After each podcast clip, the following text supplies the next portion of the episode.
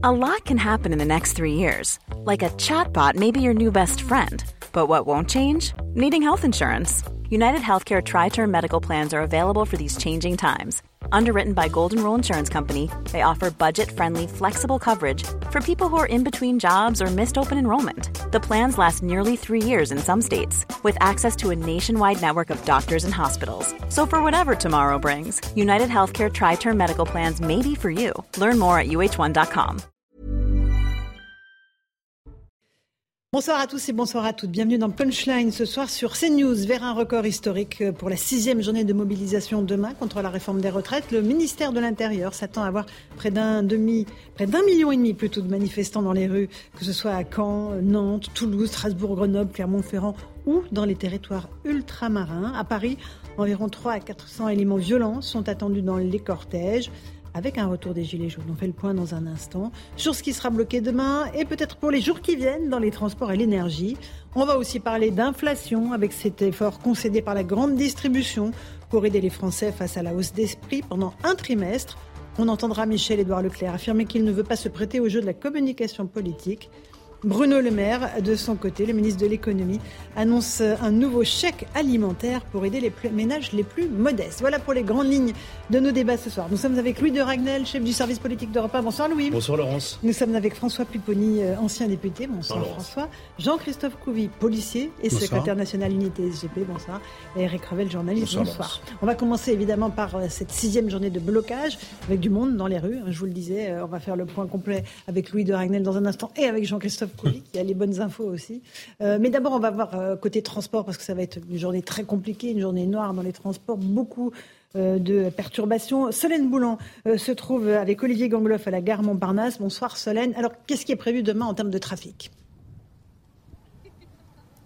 Écoutez, Laurence, c'est un mardi qui s'annonce noir dans les transports. La SNCF prévoit en moyenne un TGV sur 5 sur les axes nord est et Atlantique et un train sur trois sur l'axe euh, sud-est. Un train sur quatre circulera euh, du côté euh, des Ouigo, un sur cinq pour les TER et aucun train pour les intercités. À Paris, les transports en commun seront eux aussi fortement impactés. Seules les lignes 1 et 14 du métro circuleront normalement. Les lignes 4 et 6 fonctionneront, elles, de 5h30 à 20h avec en moyenne deux trains sur trois. Les autres lignes du métro parisien seront uniquement accessibles euh, aux heures de pointe avec un trafic également euh, réduit. Enfin, comptez en moyenne un train sur trois pour les RER A et B, un train sur 5 pour les RER C et D et enfin un train sur 10 pour le RER E. Merci beaucoup. Solène Boulan, Olivier Gangloff, gare Montparnasse où ça va coincer dur. Euh, Louis de Ragnel, je disais tout à l'heure on a des, chiffres euh, du ministère de l'Intérieur. Combien de personnes sont attendues demain dans toute la France, dans toutes les régions? Alors l'anticipation, c'est entre 1 million 100 000 personnes et 1 million 400 000 personnes. Donc si on atteint la fourchette haute euh, du renseignement territorial, donc qui dépend du ministère de l'Intérieur, ce sera la plus importante manifestation depuis 1984, manifestation contre l'école libre. Enfin, pour l'école pour libre. Excusez-moi, pour excusez-moi, pour l'école libre. Parce que contre, absolument, je suis pas sûr que ça aurait mis autant de monde dans la rue. Donc c'est clairement une manifestation d'ampleur. D'ailleurs, politiquement, on en parlera euh, tout à l'heure, mais euh, ça pose des vraies questions avec un gouvernement qui est assez divisé, avec une partie du gouvernement qui dit qu'en fait, il faut euh, dramatiser, il faut essayer de faire un peu peur aux Français pour qu'ils mesurent en fait à quel point l'action des syndicats est néfaste pour l'activité économique du pays, la paralysie du pays, les blocages et tout ça. Et de l'autre côté, vous avez une autre ligne au sein du gouvernement qui essaye de faire profil bas pour essayer de calmer un peu le jeu et faire redescendre un peu la pression. Ensuite, si on continue le détail de cette note des services de renseignement, il y a entre 400 et 800 gilets jaunes qui sont attendus euh, à Paris donc demain. Le retour des gilets jaunes. Voilà, mais, globalement, c'est un chiffre qui est à peu près le même que lors des précédentes manifestations, entre 300 et 500 personnes radicalisées.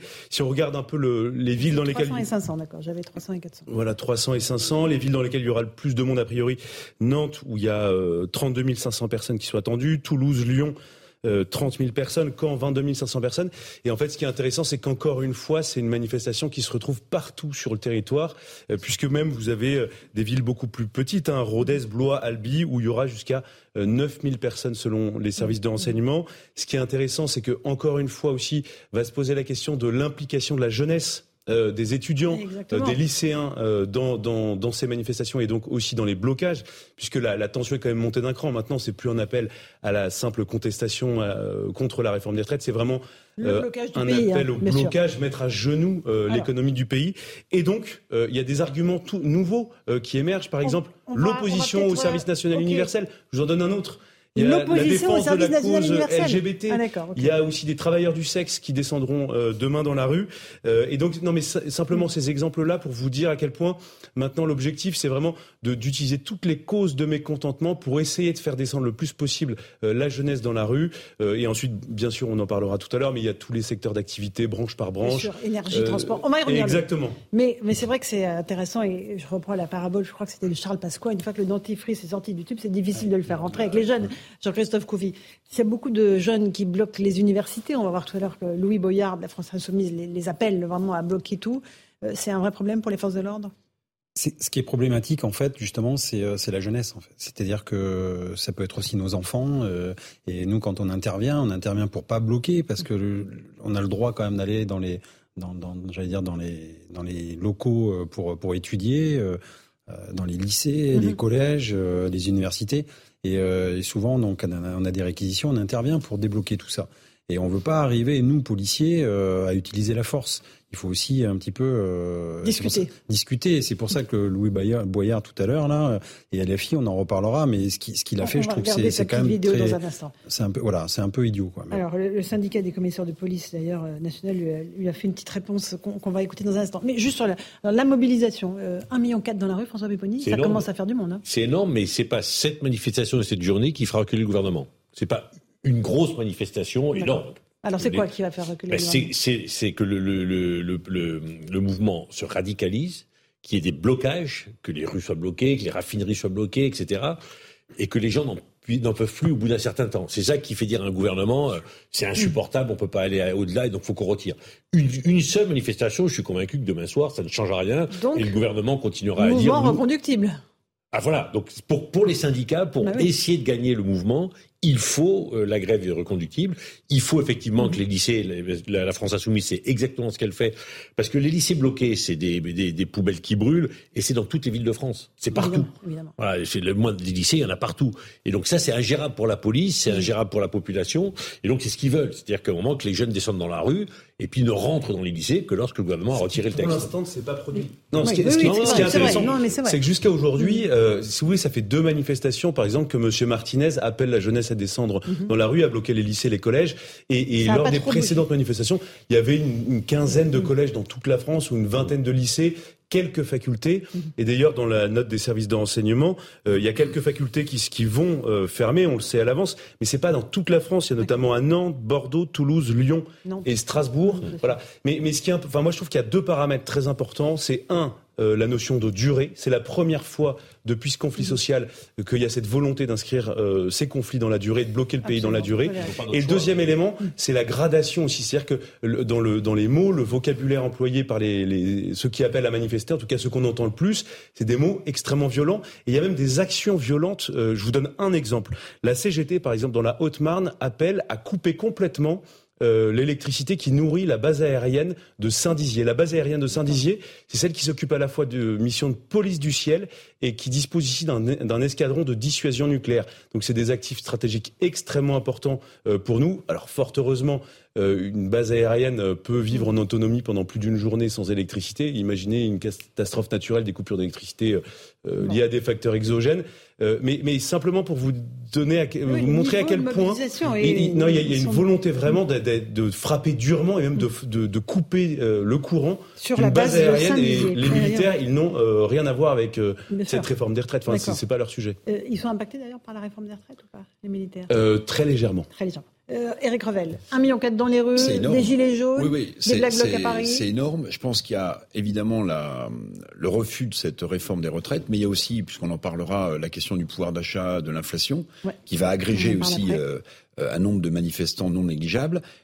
L'une des clés, c'est de savoir si la jeunesse sera dans la rue ou pas. Et là, et là, comme disait Jacques Chirac, les emmerdes volent en escadrille, puisque Louis de Ragnel faisait allusion au service national universel, et visiblement, une note confidentielle a été euh, produite. Le journal du dimanche euh, en faisait un papier. Une note confidentielle qui voudrait que le service national universel soit obligatoire, obligatoire. Et là, évidemment, évidemment, là, c'est un argument On parle supplémentaire. De 15 jours, hein, c'est pas un an de service. Mais non, mais, une non, mais, campagne d'Emmanuel Macron. Mais ce que je veux dire, c'est que ça tombe au plus mauvais moment, ça donne du carburant à la jeunesse, peut-être pour s'opposer non seulement à la réforme des retraites, bien qu'ils en soient loin de la retraite, mais mais mais à ceux qui voudraient s'opposer à cette la note confidentielle, visiblement, elle, on l'a retrouvée sur le, site euh, euh, de l'éducation nationale. Je ne sais pas.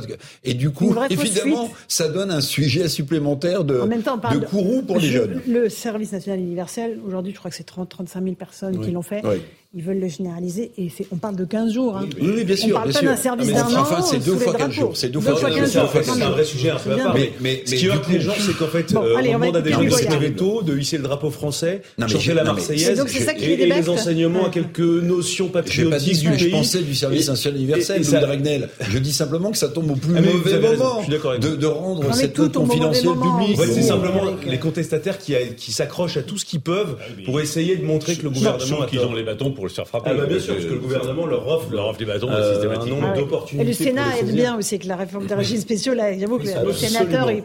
ils sont oubliés eux quand même. Hein, hein? Non, je dis les sénateurs, ils se sont ah, un petit peu oubliés, non C'est pas dans la loi. Ah, c'est ah, bah oui, c'est commode quand c'est pas dans la loi, eh parce qu'en fait, quand on voit qu'un non, non, mais en tant que policier, un policier, quand on voit qu'un sénateur au bout de six ans a 2100 euros de retraite euh, pour avoir fait donc six ans et que c'est bah, oui un policier c'est un gardien de la paix au troisième ou quatrième mm. échelon donc euh, euh, et, lui, pour un policier partir à 2000 euros de retraite, je peux vous dire qu'il faut plus de 30 ans de service.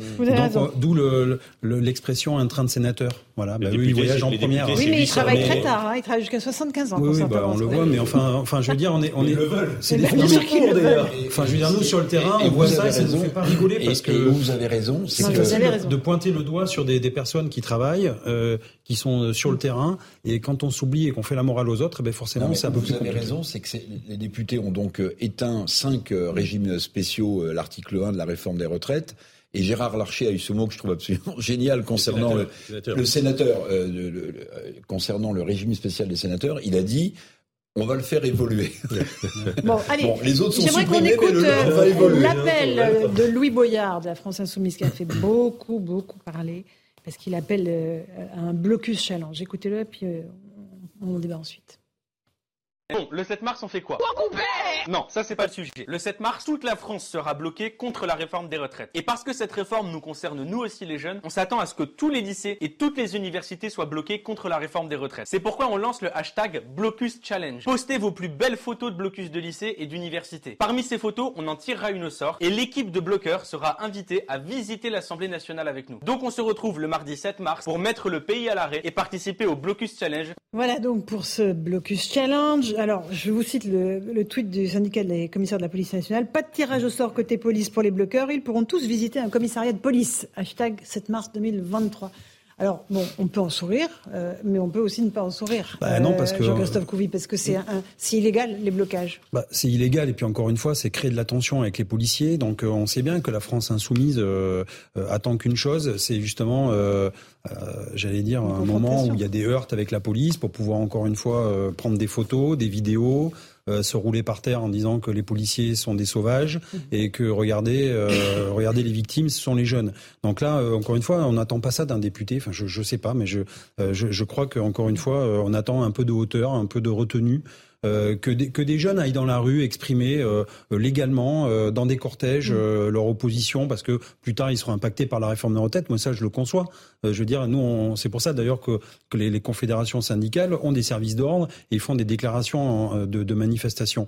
Mais là c'est franchement il aurait fait un QI challenge à la rigueur j'aurais compris. Mais je pense qu'il n'y aurait pas eu beaucoup de, de, de réceptacles. ça vous plaît pas voilà. François Oui, ce qui est insupportable et ce que fait Boyard c'est qu'un blocus de lycée, bon, pour l'avoir vu quelques-uns euh, dans les années qui, sont passées, c'est dangereux. C'est-à-dire que c'est quelques énergumènes qui empêchent de rentrer, alors souvent en mettant le feu, euh, voilà, la police arrive, et c'est des milliers de jeunes qui sont dans la rue, livrés eux-mêmes, et qui, voilà, il y a, y a après il y a des heures avec la police, il y a des voitures qui passent au mmh. milieu, voilà, c'est dangereux, on, s'amuse pas, c'est pas drôle un blocage, et un blocus comme ça. Et donc qu'un député, non seulement dise, un, faites-le, faites les plus belles photos et trois, les meilleures, on va les inviter à l'Assemblée nationale. Et, venir visiter l'Assemblée nationale. C'est ça le. Alors, il suffit de s'inscrire sur le site de l'Assemblée nationale pour, venir visiter, tranquillement l'Assemblée nationale. C'est quasiment aussi choquant que, euh, mais absolument. Parce qu'en fait, vous conditionnez un accès qui est euh, gratuit, universel, de pouvoir se rendre dans les lieux de décision publique. Euh, au fait de bien bloquer euh, une université ou un collège. En fait, c'est une photo de blocage. Voilà. Mais bah oui, non, mais une photo, c'est-à-dire que le blocage a eu lieu. C'est honteux et dégoulinant de bêtises. Mais un député de la République, c'est pas un influenceur sur les réseaux sociaux. ah, bah, il y en a qui confondent. Yael Braun-Pivet a dit euh, respectez votre fonction, respectez bah votre bah, institution, respectez les Français. A-t-elle dit Valérie Pécresse envisage même de porter plainte, hein, carrément, contre Louis Boyard. Et ce qui est intéressant, même au sein même de la France Insoumise, le parti de Louis Boyard, mm. tout le monde est extrêmement gêné. Non, mais il y a beaucoup de gens extrêmement gênés parce que ils disent mais c'est pas possible, on peut pas s'associer à ça, c'est ridicule, c'est grotesque et voire euh, honteux comme euh, l'a expliqué très bien Jean-Christophe Couvi. Passons sur ce sujet, euh, mais c'est important de l'avoir mentionné. Qu'est-ce qui se passe du côté de l'énergie? Il y a certaines raffineries qui sont bloquées déjà depuis un, petit moment. On va rejoindre Stéphanie Rouquier qui est à la MED, la raffinerie qui est bloquée tout près de Marseille. Stéphanie, expliquez-nous ce qui se passe sur place actuellement. Les trois raffineries des Bouches-du-Rhône entrent dans le mouvement. Dès demain matin, plus aucune goutte de carburant ne sortira des sites. La CGT l'a annoncé. Les salariés de Pétrochimie sont très mobilisés. Ils refusent catégoriquement cette réforme des retraites et ils se sont organisés pour durer dans le temps. Toutes les 24 heures, eh bien, ils voteront la reconduite du mouvement et financièrement pour s'en sortir, ils ont d'ores et déjà mis en place des caisses de grève pour aider les plus bas salaires, à savoir que la CGT est prévient le gouvernement. Ce mouvement dur démarre donc dès demain, mais personne ne sait quand il s'arrêtera. Une lutte qui s'élargit également euh, par rapport aux revendications, en plus du retrait de cette réforme des retraites. Eh bien, les syndicalistes demandent à présent une revalorisation des salaires de tous les ouvriers et employés des secteurs en grève. Merci beaucoup Stéphanie Rouquier. On va tout de suite écouter euh, un de ces salariés euh, de la MED, le secrétaire CGT Total Énergie. Écoutons-le. On s'est organisé, euh, on a euh, ben, tout ce qu'on peut mettre à notre disposition, euh, des dons volontaires, des cagnottes sur des sites internet. on a des travailleurs aujourd'hui qui n'ont pas pu manifester ou se prononcer en grève dans certains secteurs parce que c'est plus difficile que dans d'autres. Et ben, du coup, alors c'est pas qu'ils se donnent bonne conscience, mais ils aident ceux qui ont perdu de l'argent, parce que ça sera quand même le nerf de la guerre en quelque part, en participant à ces cagnottes, en aidant les grévistes. Et puis c'est toujours pareil, quand un gréviste il perd de l'argent et que vous lui dites ben, on a des cagnottes, on peut vous aider, même si c'est symbolique ça, ça, donne foi dans le combat qu'on est en train de mener. Voilà, Eric Revel, on voit que le, le, conflit est amené à durer. Hein. il s'organise, il y a des caisses de grève, parce que Faire grève, ça coûte de l'argent aux grévistes, d'abord. Euh, donc il va falloir. Euh, le but, c'est de durer. Euh, mhm. jusqu'à quand Mais bloquer les raffineries, c'est l'arme absolue, hein, par, par, définition. Pardon, pour d'autres salariés dans d'autres secteurs. Bah, les transports, c'est pas mal aussi. Oui, hein. c'est pas mal aussi. Mais si vous hein. n'avez plus de carburant, plus de gasoil, plus d'essence, rapidement, le pays va être mis à genoux, selon les déclarations. Plus, selon les déclarations d'un Si effectivement il n'y a plus d'essence et plus de train. je suis d'accord. Je suis d'accord. Donc ça, c'est quand même l'une des armes euh, absolue. Moi, ce qui m'a le plus choqué euh, là-dedans, c'est pas que les, les syndicats mettent tous euh, les atouts de leur côté pour essayer, puisqu'ils considèrent que cette réforme est mauvaise pour faire plier le gouvernement. Ce qui m'a le plus choqué, c'est la déclaration d'un des leaders de la CGT, puisqu'on vient d'entendre un, mmh, qui expliquait qu'il voulait mettre la France à genoux. Vous voyez, l'économie française à genoux. Je trouve ça quand même terrible mmh. quand on est citoyen d'un pays de d'avoir comme rêve d'avoir comme rêve de mettre son pays à genoux. Je trouve ça, mm. enfin, moi, je, ça me, ça me choque profondément parce que euh, mettre une économie à genoux, ça veut mm. dire que on sait quand on rentre dans un conflit, on sait pas du tout comment euh, on en sort et dans quel état, mais ça veut dire que derrière, euh, vous risquez, puisque l'économie française est sur le, le, fil du rasoir, de basculer dans la récession, vous risquez de mettre des gens au, chômage. C'est ça, mettre une économie à genoux. Ça, mais, oui, oui, oui, ceux qui manifestent, ils disent arrêtez, arrêtez de nous dire ça. En fait. arrêtez de nous dire ça et faire peser sur nous la responsabilité d'un pays à l'arrêt. on ne peut pas résumer l'action de tous les syndicats à la déclaration d'une seule personne. Mais voilà. J'ai pas, pas résumé, non, non, mais... euh, Monsieur. Je dis simplement que cette, cette déclaration m'a choqué. Oui, bah, c'est normal. Mais c'est, non, mais c'est une personne qui parle. Oui, c'est bah pas, oui, pas n'importe quel leader. C'est pas l'intersyndical. Ah, peut-être, mais c'est pas l'intersyndical euh, qui a fait une déclaration officielle en tenant ses propos. Non, après, effectivement, là, là, c'est un rapport de force avec l'exécutif. Dans un rapport de force, on voit bien que ça va durer, donc c'est un marathon. C'est pas un sprint. Là, on est sur un marathon. Donc on n'envoie pas toutes ses forces d'un seul coup. je pense que pour l'instant, l'intersyndicale a, a, été très sympathique avec l'exécutif parce que on a fait, on a fait des, des, des manifestations, on était dans la rue, on a porté des arguments.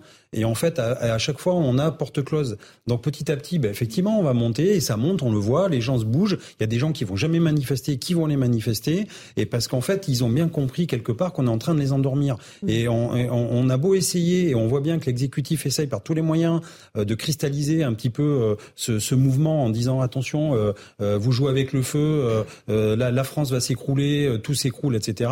Sauf qu'en fait, on voit bien que derrière, ça marche pas, et qu'au contraire, les gens vont dans la rue. je crois qu'il y a 67% des gens mmh. euh, euh, qui sont favorables justement à, à, cette grève et qui maintiennent. Donc on voit que l'opinion publique est favorable à cette grève-là. Louis Dragnel et après il y a quand même une différence. J'entends euh, parfaitement et je respecte infiniment ce que vous venez de dire, mais il y a une différence entre manifester, c'est un droit constitutionnel et je pense qu'autour de ce plateau personne ne le remet en question, et le fait, la, la violence des mots de dire va mettre l'économie à genoux. C'est-à-dire qu'en fait, c'est la revendication de beaucoup de monde, mais qui, qui, qui, du coup a un impact sur l'entièreté de la population, qui, pour beaucoup, beaucoup de gens qui n'ont rien demandé à personne. Et, et, et, je trouve qu'il y, y, a une démarche euh, un peu égotique, parfois un peu euh, euh, même euh, égoïste de la part de certains qui se disent bon bah on va mettre, on va plier le pays en fait. Et il y a plein de petits chefs d'entreprise, c'est quand même 99% de l'économie du pays, qui eux font tout. Ils ont quand même survécu à plusieurs crises. Euh, il y a quand même, il y a eu le Covid, ensuite il y a les conséquences de la guerre en Ukraine, et qui eux ils ont même pas forcément d'avis. Ça se trouve ils vous soutiennent hein, dans votre combat contre la réforme des retraites, mais eux ils se disent mais c'est pas possible si on met l'économie à genoux, si effectivement il y a une paralysie des, des, des, raffineries, si tout est bloqué, si je sais pas toute leur activité économique est complètement bloquée, bah, à ce moment-là, eux, ils vont mettre la clé sous la porte et ils n'ont rien demandé à personne. Et je voulais simplement euh, d'un mot sur les cagnottes, parce que vous avez évoqué la question des cagnottes. C'est non, mais c'est un sujet important. Alors, je connais pas la règle dans votre syndicat, mais hein. non, mais du coup, j'ai regardé à la CFDT, il y a, il y a quand même un, fonds, une caisse de 150 millions d'euros. Euh, Force ouvrière ne communique pas, ne veut pas dire combien de combien il dispose, mais euh, s'agissant de FO, ils disent en revanche qu'ils indemnisent jusqu'à 30 euros par jour pour les manifestants. Alors 30 euros, vous me direz, ça change, ça vous change pas votre salaire, euh, ça mm. compense pas la perte de salaire. Mais globalement, il y a une compensation. Tous les gens qui disent qu'ils perdent énormément d'argent, oui, ils perdent de l'argent, mais il y a une indemnité. Euh, et s'agissant de CGT, la CGT et de Solidaire, euh, ils ont mis en place des, des, cagnottes en ligne. Et je peux vous donner un exemple. Par exemple, s'agissant de ces deux syndicats, euh, la cagnotte en ligne, c'était sur Litchi. Euh, elle est abondée pour la prochaine manifestation de 560 000 euros. Alors, ça ne changera pas, ça ne mettra pas de beurre dans les épinards, mais euh, tout ça pour vous dire que euh, ça s'organise. Ça s'organise, et donc il y, y, a un système aussi d'indemnisation, de compensation des jours euh, perdus, non travaillés pour la grève. Donc c'est pas une perte sèche et ah, nette. Ah si, c'est une perte sèche. S'il n'y avait pas les caisses. De... Comment S'il n'y avait pas les caisses de. Ah, s'il n'y avait pas les caisses, oui, mais comme il y a les caisses. Même avec les caisses, on perd de l'argent. On perd d'argent. Mais nous, juste des syndicats, des gens qui sont dans la rue. Le problème de la déclaration, c'est de la communication aussi. Hmm. C'est pour dire, on est capable, on va vous mettre à genoux pour que les gens, y compris les patrons, les, les, les, petits patrons en particulier, disent euh, mais non, on peut pas le supporter, donc euh, retirez le texte, retirez le texte, on peut pas voilà. Mm. Donc c'est aussi de la com, c'est aussi de, la, de, la, psychologie, c'est un rapport de force. Mm. Et entre guillemets, le gouvernement fait aussi sa communication pour essayer de, de culpabiliser les grévistes, et puis les, enfin, les syndicats, les syndicats, eux, ils font peur aux gens en disant si le, gouvernement ne retire pas son texte, on ira jusqu'au bout, ah et ça sera et ça sera le feu, on mettra le pays à feu à sang. Les, syndicats ne font pas peur aux gens, parce qu'attention, au contraire, les gens, j'allais dire, ils sont dans la rue. On, va, on va mettre l'économie à genoux. Non, mais ils font passer vous. Non, mais, non, mais parce qu'en fait, vous, mais en fait, l'arme de la négociation, c'est de faire passer des messages pour trouver des leviers, pour justement euh, pouvoir faire bouger les choses et arriver à la table des négos et, et pouvoir euh, euh, faire des avancées. Et donc forcément, les leviers, c'est quoi? Ça va être l'économie, ça va être l'opinion publique. Enfin, il y a, y a, tous ces, ces leviers-là. Et encore une fois, c'est un marathon, c'est pas un sprint. Mais là, on voit bien que petit à petit, effectivement, euh, le ton monte un petit peu, j'allais dire. On, on, passe aux choses sérieuses parce que on avait déjà prévenu. Ça fait un mois que les, les confédérations ont prévenu l'exécutif en disant attention, à partir du 7 mars, tant pis pour vous, on va passer la boîte sport. Ben là, on a passé la boîte sport, on y est. Ça y est, c'est le rendez-vous. Mais quand je dis qu'on fait peur, mettez-vous à la place d'un salarié un truc de voiture, c'est ça. mettez-vous la, place d'un salarié. Si, on lui dit l'économie va être à genoux, c'est mon patron n'aura plus d'activité, il pourra pas me payer, donc il va me mettre dehors. Donc c'est vrai que c'est c'est anxiogène comme déclaration, mais on peut le comprendre dans le contexte actuel. Mhm. Bien sûr. Cruel, bah, toujours je note quand même une chose. Euh, j'écoutais avec attention les chiffres que donnait euh, Louis Dragnel sur euh, les cagnottes des syndicats. Vous avez dit 150 millions? 150 millions pour la, CFDT. Caisse de la CFDT. Ok, mais ça veut dire qu'on bénéficie de de cette compensation si on est syndiqué. Ah, bien sûr. Oui. Ah oui, ça veut dire que les salariés. Non, non, non, non. Bah, non, attendez, non, ça veut dire que, ça veut non, dire que les, ceux qui les- les descendent dans la rue. centaines de milliers Non. de personnes qui vont être dans, dans la rue seront admissibles à, ces- aides. bien sûr. Bah, ça dépend de Mais dans quel syndicat vous concrètement êtes. Mais non, mais si vous Non, pas mais dans quel syndicat, vous, par mais exemple si vous n'êtes- non, Mais si si vous vous êtes n'êtes à aucun syndic- syndicat Ah bah non, et vous vous le droit à manifestez, mais non, bah, vous justement. perdez votre journée de salaire. Donc Ah, il y a une ah, injustice incroyable. mais justement, non, bah, mais ce qu'ils bah si, font. bah si. Bah, Oui, Bah mais- si, vous n'êtes pas syndiqué, il y a Bah, plein on les de gens non syndiqués qui vont. Ah On bon les aide quand même en espérant Vous qu'un jour ils adhèrent. qui est euh, ce est mais quand il y a une grève dans, un- dans une entreprise, il y a une cagnotte et le, responsable syndical, il va aider tout le monde en espérant qu'après tout le monde Ah adhère bah au syndicat. fantastique, on fantastique, fantastique. On apprend Ça- Ça déjà- manque peut-être un peu de transparence la. On apprend déjà que le trafic à SNCF restera très perturbé mercredi. Donc il y a déjà le 7 et le 8. Grève reconductible. On fait une petite pause. On fera le point justement sur ce qui se passera dans les transports. Dans un instant, dans Punchline sur CNews. À tout de suite. 17h30, on se retrouve en direct sur le plateau de Punchline. Tout de suite, le rappel des titres de l'actualité avec Alexis Vallée.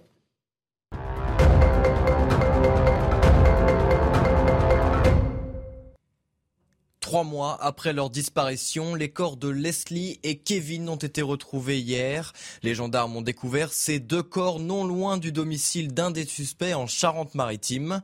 Une autopsie est prévue aujourd'hui pour confirmer l'identification des deux disparus. Bonne nouvelle pour la gastronomie française. Alexandre Couillon, chef du restaurant La Marine à Noirmoutier en Vendée, a été distingué de trois étoiles par le guide Michelin.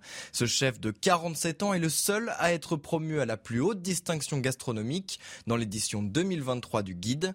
Sa première étoile remonte à 2007 et sa seconde en 2013 et l'armée ukrainienne compte renforcer ses positions à Bakhmut dans l'est du pays. La ville stratégique pour la Russie est devenue l'épicentre des combats. Ces derniers jours, les forces russes ont progressé autour de la cité qu'elles menacent d'encercler, mais les Ukrainiens continuent de la défendre avec acharnement. Merci beaucoup Alexis Vallée pour ce rappel des titres de l'actualité. On continue à parler de cette grosse journée de mobilisation demain. Trafic SNCF, je vous le disais, déjà fortement perturbé pour mercredi. Là, on va juste parler de mardi. Comment s'organisent les Français? Comment est-ce que vous allez, euh, ou pas, essayer d'aller travailler demain Le point avec Marine Sabourin et Nicolas Vinclair. Sixième journée de mobilisation et un seul mot d'ordre, l'anticipation pour la garde de vos enfants notamment. Nous, on a une nourrice, donc en fait, on a tout, euh, tout prévu d'avance. On a certains qui demandent à d'autres parents euh, de garder les enfants un jour et l'autre l'autre jour. Quoi. Ils s'organisent comme ça. Et pour les métiers qui le permettent, une solution est sollicitée par bon nombre d'entre vous. Télétravail. Télétravail. Télétravailler. Je vais rester en télétravail euh, tout simplement. Mais pour d'autres, comme pour ces chauffeurs de taxi par exemple, demain la situation s'annonce compliquée. Je vais peut-être pas travailler hein, si c'est bouché, mais voilà quoi, on va faire avec. Je peux pas travailler euh, mardi parce que c'est impossible parce qu'il y a beaucoup de circulation. Une circulation tendue et des transports limités. Alors, comment allez-vous vous déplacer? À pied. c'est encore la meilleure solution. Le covoiturage. Je serai en vélo électrique. Anticiper ces journées lors des mouvements de grève pourrait s'avérer compliqué dans les prochains jours. Les syndicats appellent à une grève reconductible. Et ça commence déjà à tomber, François Pupponi, donc euh, grève mercredi à la SNCF. Euh, ça peut durer combien de temps? Ben, c'est bien l'action. Est-ce que, je, sincèrement, je vois mal les syndicats faire un coup le 7 mars, même Mhm. si ça continue un peu vite. La seule solution pour eux, c'est d'aller jusqu'au bout. C'est-à-dire de tenir le plus le longtemps bout, possible. ça, la- la Ah, mais les syndicats n'ont pas d'autre choix. Ils- on- tout le monde sait que la manifestation de, les manifestations de demain qui vont être massives ne feront pas reculer le gouvernement. Ce qui fera reculer le gouvernement éventuellement, c'est la durée et que le pays se bloque à un moment. Mhm. Et ça, le gouvernement a du mal à, le- à le, à le supporter, surtout que la réforme est impopulaire. Donc pour les syndicats, ils savent qu'ils commencent demain et qu'ils ne doivent s'arrêter que le jour où le texte sera, retourné, si on en croit le tweet de Sandrine Rousseau, donc 7 mars, grève générale, 8 mars, grève féministe, 9 mars, grève étudiante, 10 mars, grève climat. Donc là, c'est en fait, c'est le mois de la grève. Quoi. Euh, non, mais il y a autant de. C'est des vrais mouvements de grève, euh, Louis Dragnel, ou c'est juste euh, Sandrine Rousseau Bah, qui. Là, l'objectif de Sandrine Rousseau est, politique. L'idée, Oui. c'est de montrer qu'en fait, il y a la grève tous les jours. Oui, et ça. ensuite, ce qui, oui, ce qui est certain, et je rejoins ce que vous venez de dire, c'est-à-dire qu'il il y a de plus en plus de Français qui soutiennent l'opposition à la réforme des retraites. Euh, objectivement, le gouvernement n'aide pas parce que, en fait, on comprend plus rien à cette réforme. L'équilibre budgétaire n'est plus préservé. Euh, Il y, a eu quand même, euh, avec euh, ce qu'a révélé le député euh, Jérôme Gage, euh, des, des mensonges ou au moins des omissions du gouvernement, notamment d'Olivier Dussopt, sur le nombre de personnes qui seraient concernées réellement par la retraite à 1200 euros pour tous. Et donc tout ça, si vous voulez... C'est 10 000 personnes pour tous. Hein. Voilà, exactement. donc 10 000, c'est quand même très très faible par rapport au chiffre initial.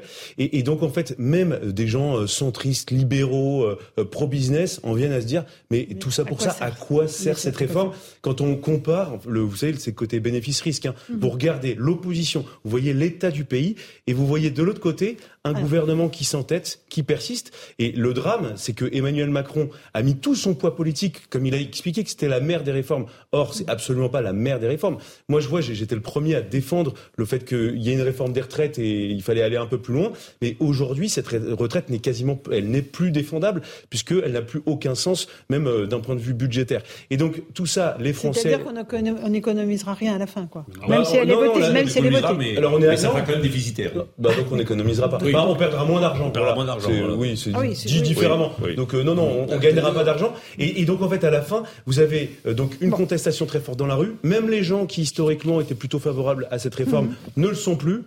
Et donc, il n'y a plus aucun sens à, ces réformes. Et les Français reprocheront au gouvernement ce qui se rajouter à la confusion dans la communication du gouvernement, vous avez sans doute lu avec bénéfice cette interview d'Olivier Dussopt dans, dans Le Parisien, Bon, il dit que c'est une réforme de gauche, bon très bien, mais surtout il dit, il dit, il y a pas une personne de gauche, je pense, qui, qui, qui se retrouve dans le. Non, mais je veux dire, tout le monde, non, mais, non, mais parce que tout le monde s'est focalisé sur cette déclaration. Peut-être qu'il voulait dire que c'était l'accélération de la réforme Touraine, etc. Mais surtout, il dit à un moment donné qu'il y aura un déficit en 2030, même avec cette réforme. Je crois qu'il dit 300 ou 400 millions d'euros. Vous voyez, donc en, plus, en plus, en plus, si on est strictement comptable, euh, on sait très bien qu'il y aura peut-être dès 2027 une nouvelle, euh, une, une, nouvelle clause de revoyure et qu'il faudra de nouveau. Sachant que les chiffres donc, tout ça, euh, donc tout ça pour ça. mesure ça pour ça. Un peu, parce que tout ça arrive dans un contexte d'inflation terrible pour les Français. Euh, on a eu une inflation qui était à 14,5 pour le mois de février. Là, les négociations entre industriels et grandes distributions nous, nous prévoient encore 10% supplémentaires. Donc on serait à 24,5% d'augmentation sur l'alimentaire, ce qui est absolument fou pour les, Français. On vous a posé la question comment est-ce que vous allez faire? Je vous parlais de ce qu'a fait proposé le gouvernement ensuite, mais comment est-ce que vous allez faire pour faire vos, vos courses tout simplement? Écoutez vos réponses. Peut-être que certaines enseignes joueront le jeu, mais j'en suis pas persuadée, non. Pas à 100%, hein. je crois pas. On verra ça dans les semaines, si, euh, si c'est toujours pareil ou si effectivement il y a peut-être une baisse. Bah, c'est toujours une bonne idée de limiter les prix pour le consommateur. Donc oui, peut-être que sur certains produits, ils vont faire des, efforts. Euh, mais ça me paraît étonnant de la part des grandes, grandes enseignes de distribution. Voilà. Mais peut-être, hein, peut-être. Pour l'instant, je ne le constate pas là, en faisant mes courses. C'était, le dernier mot a été coupé. Euh, effectivement, ils ne sont pas très convaincus, Eric Revel, les Français, parce que euh, proposé le gouvernement, qui voulait un panier anti-inflation, dont la grande distribution ne voulait absolument pas, parce qu'il ne veut pas qu'on leur impose des prix. Donc chacun a fait son petit truc de son côté et on s'en sort euh, avec euh, allez, un trimestre où on va faire attention au prix, un trimestre.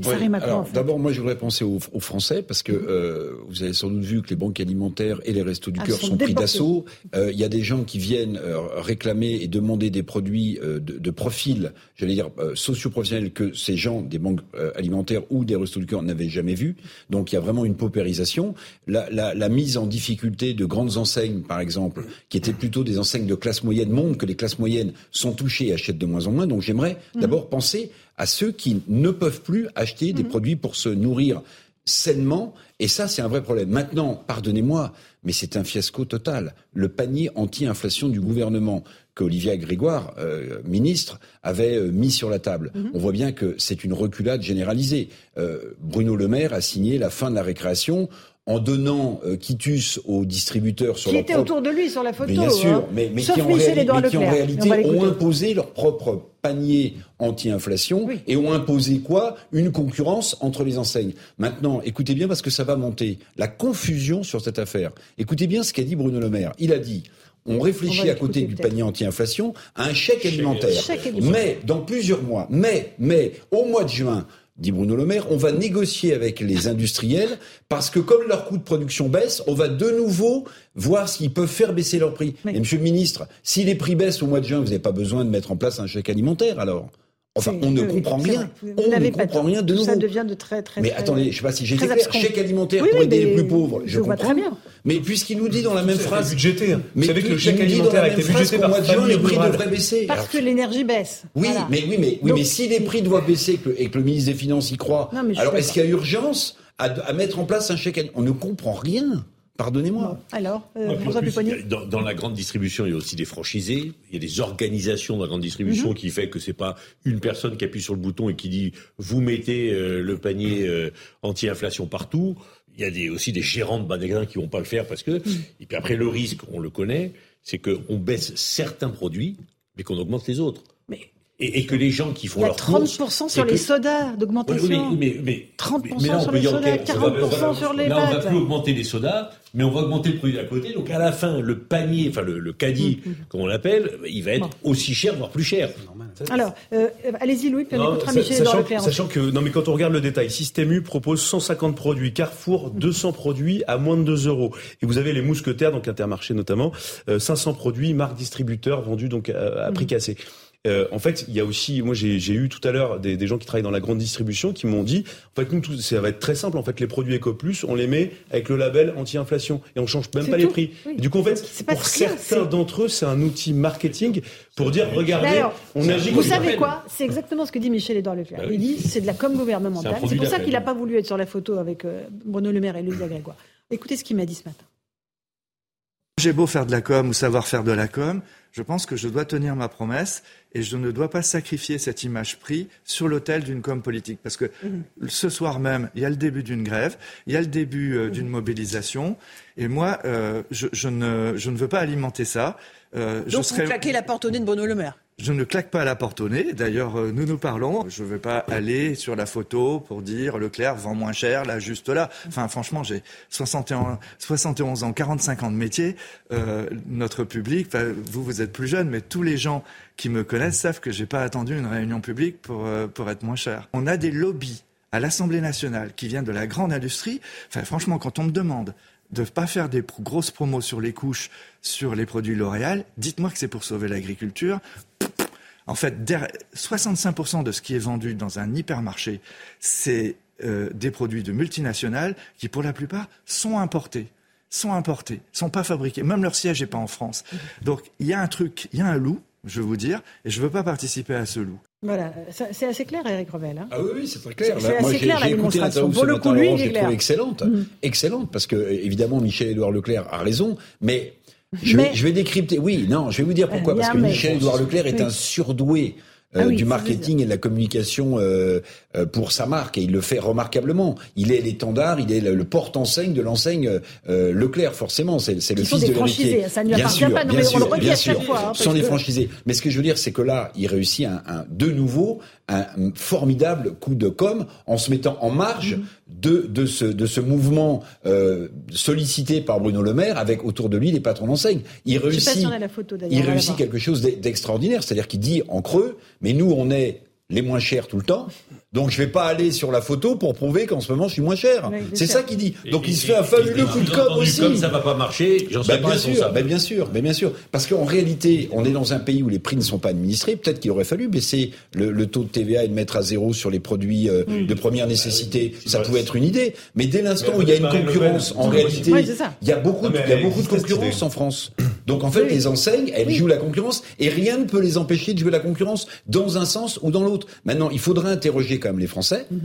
Après la mise en place de ces paniers anti-inflation, hein, je crois qu'il y a une marque de hard discount Netto, pour pas la citer, qui propose 1000 produits euh, à prix cassé les plus bas du monde. Ben, il faudra voir si les Français y retrouvent leur compte. C'est eux qui diront si on les a pris pour des dindons ou si on les a pris pour des lapins de six jours. Et, et quid, des, et Pupponi. quid des petits commerces Ah, dits de proximité qui, eux, vont pas pouvoir eux et qui sont en train d'être laminés parce que les clients, leurs clients potentiels, y compris les classes moyennes, n'y vont plus. Enfin, Bien sûr. On pense au eux, ils- boulanger, là, évidemment. bah, ils commencent à être en grande difficulté en Bien disant sûr. mais je je sais pas faire. vendront pas Surtout- la baguette à 30 ah bah, centimes, la hein. baguette ou le- la viande ou les fromages ou les, Jean-Christophe ou les- ou les Couvi. poissons, ils vont pas pouvoir. Euh, nous, policiers, demain, on fait un geste anti-inflation, on fait la journée à zéro PV. Voilà. Donc comme ça, ça C'est fait. votre euh, contribution Si on l'a annoncé, euh, tous, Mais, tous- euh, bah, tous sur les les adhérents d'unité petites AGV Police, on leur a demandé de faire euh, journée morte Non, mais aussi. que Ah, la ça, la PV station, non, c'est pas forcément Ah, les policiers. Non, mais attendez, euh, si, si vous trouvez qu'il y a un gros euh, non, trafic mais de. soyons raisonnables. Bien sûr, c'est du discernement. Mais enfin, je veux dire, des, voilà, c'est mais c'est vraiment. de On sortira sur appel 17 aussi. On va pas faire plus que qu'on va Mais nous il y a quand demander pour bien marquer. Oui, parce que les policiers sont solidaires des grévistes. Nous, on n'a pas le droit de grève, mais demain, encore une fois, euh, même si on va encadrer les manifestations pour que ça se passe bien, mais on va soutenir les grévistes parce qu'on est avec eux et parce que nous aussi, on est impacté par cette réforme qui est injuste. Parce que c'est vrai que les PV, il y a un peu d'inflation. hein, Voilà, hein. il y a beaucoup d'inflation et puis non mais c'est vrai quand on voit le geste euh, de, par exemple de l'exécutif pour les pour les, les fonctionnaires de 3,5 on a été augmenté au mois de, de, de juillet, ça faisait 10 ans que le point d'indice n'avait pas été augmenté et là qu'on voit que l'inflation s'envole à 7 enfin le compte n'y est pas et encore une fois on va on va donner des chèques, des chèques, des chèques, mais c'est pas comme ça qu'on remplit le frigo, les gens ils ont besoin de salaire. On a besoin d'augmenter des salaires, ils ont besoin de se projeter dans leur avenir et non pas d'être toujours on leur donne des chèques et ça s'arrête et ça Après, revient. c'est terrible. quand même le montant du chèque. Je voyais Famille Rurale a fait une projection de combien coûterait, par exemple, une aide, un chèque euh, dont parle le gouvernement de 65 euros. 65 euros qui concernerait toutes les personnes, tous les foyers qui vivent en Mais dessous du seuil de pauvreté. En, en dessous du seuil de pauvreté. Eh bien, ça coûterait 7 milliards d'euros. Donc ça veut dire que si par exemple le chèque a lieu tous les mois euh, et distribué tous les mois à tous les foyers qui sont en dessous euh, du seuil de pauvreté, ça fait 7 millions, milliards d'euros par mois. Non mais, et- et- On non, mais je vous rejoins. C'est combien le seuil de pauvreté? C'est 600 Je n'ai 700 plus le chiffre exact, mais c'est, je crois que c'est même en dessous. Bien sûr. Euh, mais mais le, le seuil, c'est quand même, euh, Vous c'est, le vraiment chèque, le chèque énergie, Oui. il n'est pas utilisé. Parce qu'on dit. Pourquoi il faut- n'est pas utilisé Mais parce que c'est extrêmement compliqué. Mais il arrive directement, soi-disant. Ben, il faut aussi remplir quelque Oui, chose. mais je crois qu'il y avait que 30% non, Il y des gens 30% qui avaient, oui, oui, sollicité Ah, le non, non, chèque alors, énergie. Il y a quand même une démarche. Il y a, il y a le- les petits artisans qui doivent remplir un certain nombre de Non, formulaires. non, mais il y a même le chèque, le euh, même le bouclier, chèque etc. essence. euh, il a- il Non, a il pas été donné. Et c'est souvent, malheureusement, en fait, ce genre de dispositif, c'est annoncé, c'est budgété et c'est peu utilisé. Et là, il n'y a plus personne qui dit rien. Parce qu'il y a quand même une démarche à faire. Mais donc ça veut dire que les Français ne savent pas ou Ben, euh, c'est, oui, sont pas ils bien savent pas, ils ont informés pas que ça à euh, faire. La Ils ont d'autres préoccupations. euh, les démarches administratives. On n'a pas forcément la même appétence et la même euh, souplesse pour le digital aussi. Attendez, il faut le dire, il y a plein de gens pour qui c'est un casse-tête d'aller sur un site et de remplir les choses.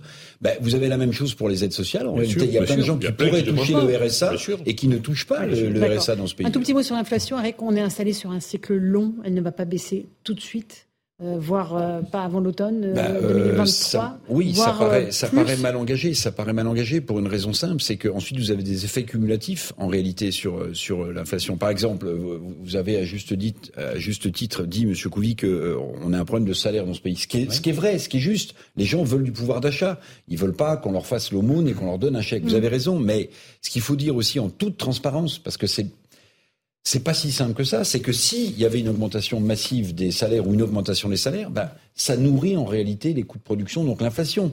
Je dis, je dis pas qu'il ne faut pas le faire. Je dis simplement que se ruer sur une idée simple qui semble de bon sens, c'est-à-dire donner du pouvoir d'achat aux gens qui en ont besoin pour manger tous les jours, eh ben, ça aurait, ça aurait forcément une répercussion à la hausse euh, des prix. Et ensuite, vous avez, vous, avez- vous savez, c'est Jacques Delors hein, qui avait euh, euh, dé- euh, dé- déconnecté l'inflation et, et- et les salaires. Mm. Pourquoi? Parce qu'on s'apercevait que la hausse des salaires, si elle est constante, elle nourrit la hausse des prix. Et donc les gens veulent des salaires et on s'en sort pas. Donc j'ai pas la solution. Bon. Je dis pas qu'il faut pas donner du pouvoir d'achat. Ah bah, il faut donner mais je du dis que pouvoir c'est d'achat aux. Français. Bien sûr, mais je dis que c'est pas c'est pas si hein. simple que Ce ça. qu'on peut espérer, c'est que l'inflation ralentisse. Pas que les prix baissent. Hein. Moi, je vois pas. euh, je vois pas. je- on peut espérer que d'ici la fin de espérer, l'année, mais ça- ça ralentisse un peu. Non, mais dans votre interview, je vois Michel Leclerc, prix pour le coup, Ah, il dit dit quelque chose d'incroyable. Il dit, mais comment est-ce qu'on justifie l'augmentation du prix des pâtes de 30% Je l'ai écouté ce matin. Il a raison. Absolument. Comment est-ce qu'on justifie ça? Ça a été l'un des premiers à dire, attention, il y a de la spéculation, même avant la guerre en Ukraine. Sur Donc, le il y a blé, des profiteurs de notamment, crise. sur- Il y a des profiteurs de crise, évidemment. la guerre en Ukraine Et, eux, ils. Bah, baisseront, pas leur prix. Hein. Ils les ont augmentés, ils les rebaisseront plus. Alors lui, il dit voilà, aussi ce sont des multinationales dont le siège n'est pas en France.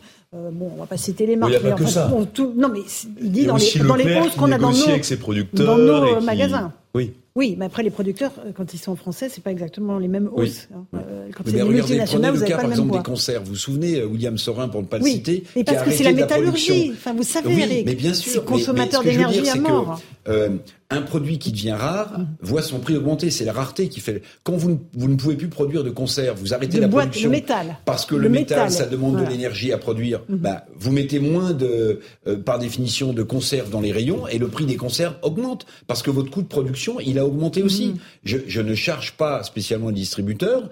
Je fais attention à ce que disent les industriels. Il n'y a pas que des profiteurs chez les industriels. Il y a des gens qui répercutent leur coût de production. L'énergie en est un. Vous avez raison, Laurence. Pour fabriquer une, une, une conserve en il faut métal, du métal, il faut l'énergie. faut le chauffer. Eh ben, eux, ils de, ont vu aussi leur facture d'électricité mmh. exploser. C'est pas. Je veux dire, ça, ça, serait tellement simple si les choses étaient simples pour, pour et qu'il suffisait de claquer des doigts. Pour le Mais poisson, il faut produire du froid, il faut produire des glaçons, de la pareil, glace. Ouais. Pour ça, il faut de l'énergie. Elle a augmenté, donc là, le prix de la glace, donc le poisson augmente. Mmh, Et ça, on va, ça part, le prix de l'énergie va pas redescendre dans les semaines qui viennent. Donc on va rester sur un niveau haut. Très haut. Les, les, les Français, en fait, ils ont peur du déclassement. C'est ça qui est terrible. C'est quand vous Mmh. discutez autour de vous, Mmh. euh, on travaille, on produit la richesse.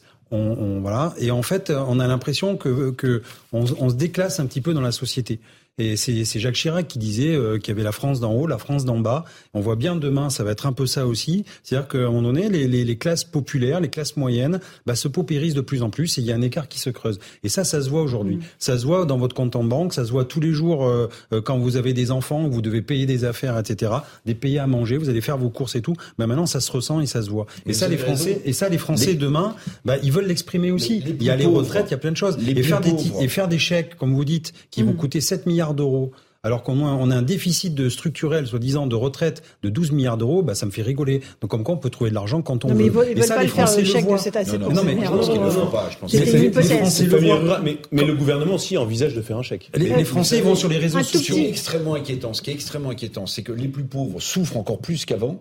Mais aujourd'hui, la société française, à mon avis, est en train de se déliter économiquement parce que ce sont les classes moyennes maintenant qui sont attaquées. Or, les classes moyennes dans un pays, quel que soit le pays, quel que soit son niveau de développement, c'est le point d'ancrage du développement. Juste, si vous touchez aux classes moyennes, vous effondrez la consommation si et vous effondrez l'économie du pays. Voilà. Si les classes moyennes ne progressent plus, forcément, bah vous avez des troubles dans le pays parce que regardez ce qui se passe dans les autres pays, en, notamment en Chine et tout. Écoutons voyez, juste ça, un artisan boulanger, Frédéric Roy, qu'on connaît bien. Euh, lui, il continue à ne pas s'en sortir avec les factures d'énergie. J'ai quand même un petit peu peur qu'on joue la montre au niveau du gouvernement parce qu'il faut savoir qu'au mois d'avril, on va repasser en horaire d'été, donc avec des factures moins élevées et on n'aura plus vraiment de raison de se plaindre, alors que celles précédentes de la période d'hiver n'auront pas été payées et qu'il va falloir les accumuler. Donc la situation est plutôt dramatique. Demain, moi aussi, je serai dans la rue à Nice pour manifester aux côtés de la CGT Énergie parce que euh, c'est pas possible, cette situation n'est plus possible. Voilà, plus possible parce qu'ils ne reçoivent pas les factures là. Bien sûr. Donc ça va être la surprise. Ouais, Ils vont recevoir tout en même temps. En fait.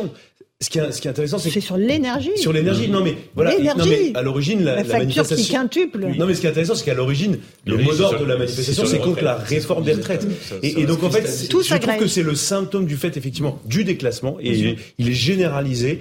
Et, et, et, donc vous avez une convergence de tous les mots, tout ce qui ne va pas dans le pays. Et avec en plus de ça, et je vous rejoins encore une fois, euh, le, la, la, fracturation de l'opinion, c'est-à-dire le, le, euh, les classes moyennes qui entendent le discours des élites et qui pour qui ce discours est insupportable et, qui se reconnaissent absolument pas. Et puis quand le, il y a beaucoup de ministres qui parlent au nom du peuple français, au nom des catégories populaires.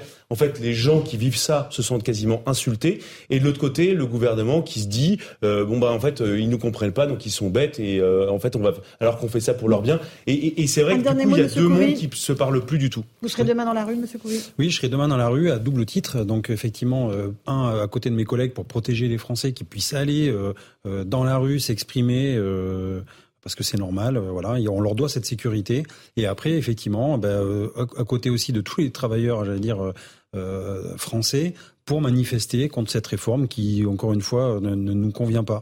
Et on demande juste le retrait de la réforme pour pouvoir rediscuter derrière d'une réforme beaucoup plus juste. Mmh. Voilà, les Français, ils prennent leurs calculettes, ils sont pas bêtes, ils calculent, ils voient ce que ce que ce que ça va, ce qu'ils vont endurer, ce que ça va faire deux ans de plus, et ils ont pas envie de ça non plus pour leurs enfants. Moi, j'ai des enfants, mais j'ai pas envie de leur donner cette société que je vois actuellement et cet avenir. Voilà. Voilà, merci beaucoup. 1 400 000 personnes sont attendues dans la rue demain en France. On en revient, on y revient dans un instant dans Punchline sur CNews et sur Europe 1. À tout de suite. Bonsoir à tous et bonsoir à toutes. Bienvenue dans Punchline ce soir sur CNews et sur Europe 1. Une France à l'arrêt demain et sans doute pour les jours qui suivent. C'est ce que promettent les syndicats remontés à bloc contre la réforme des retraites, d'autant que le Sénat a adopté un amendement sur la suppression de cinq régimes spéciaux au 1er septembre. Demain, près d'un million et demi de personnes sont attendues dans la rue, selon le ministère de l'Intérieur, ce qui serait un record historique, pas atteint depuis 1984. Toutes nos informations dans un instant. On verra que ça va bloquer dur dans les transports, dans les raffineries, dans les écoles, dans les universités, avec des mobilisations massives chez les profs et chez les jeunes. Alors comment allez-vous vous organiser? Pour ceux qui ne peuvent pas faire de télétravail Grève, mode d'emploi, c'est ce soir dans Punchline.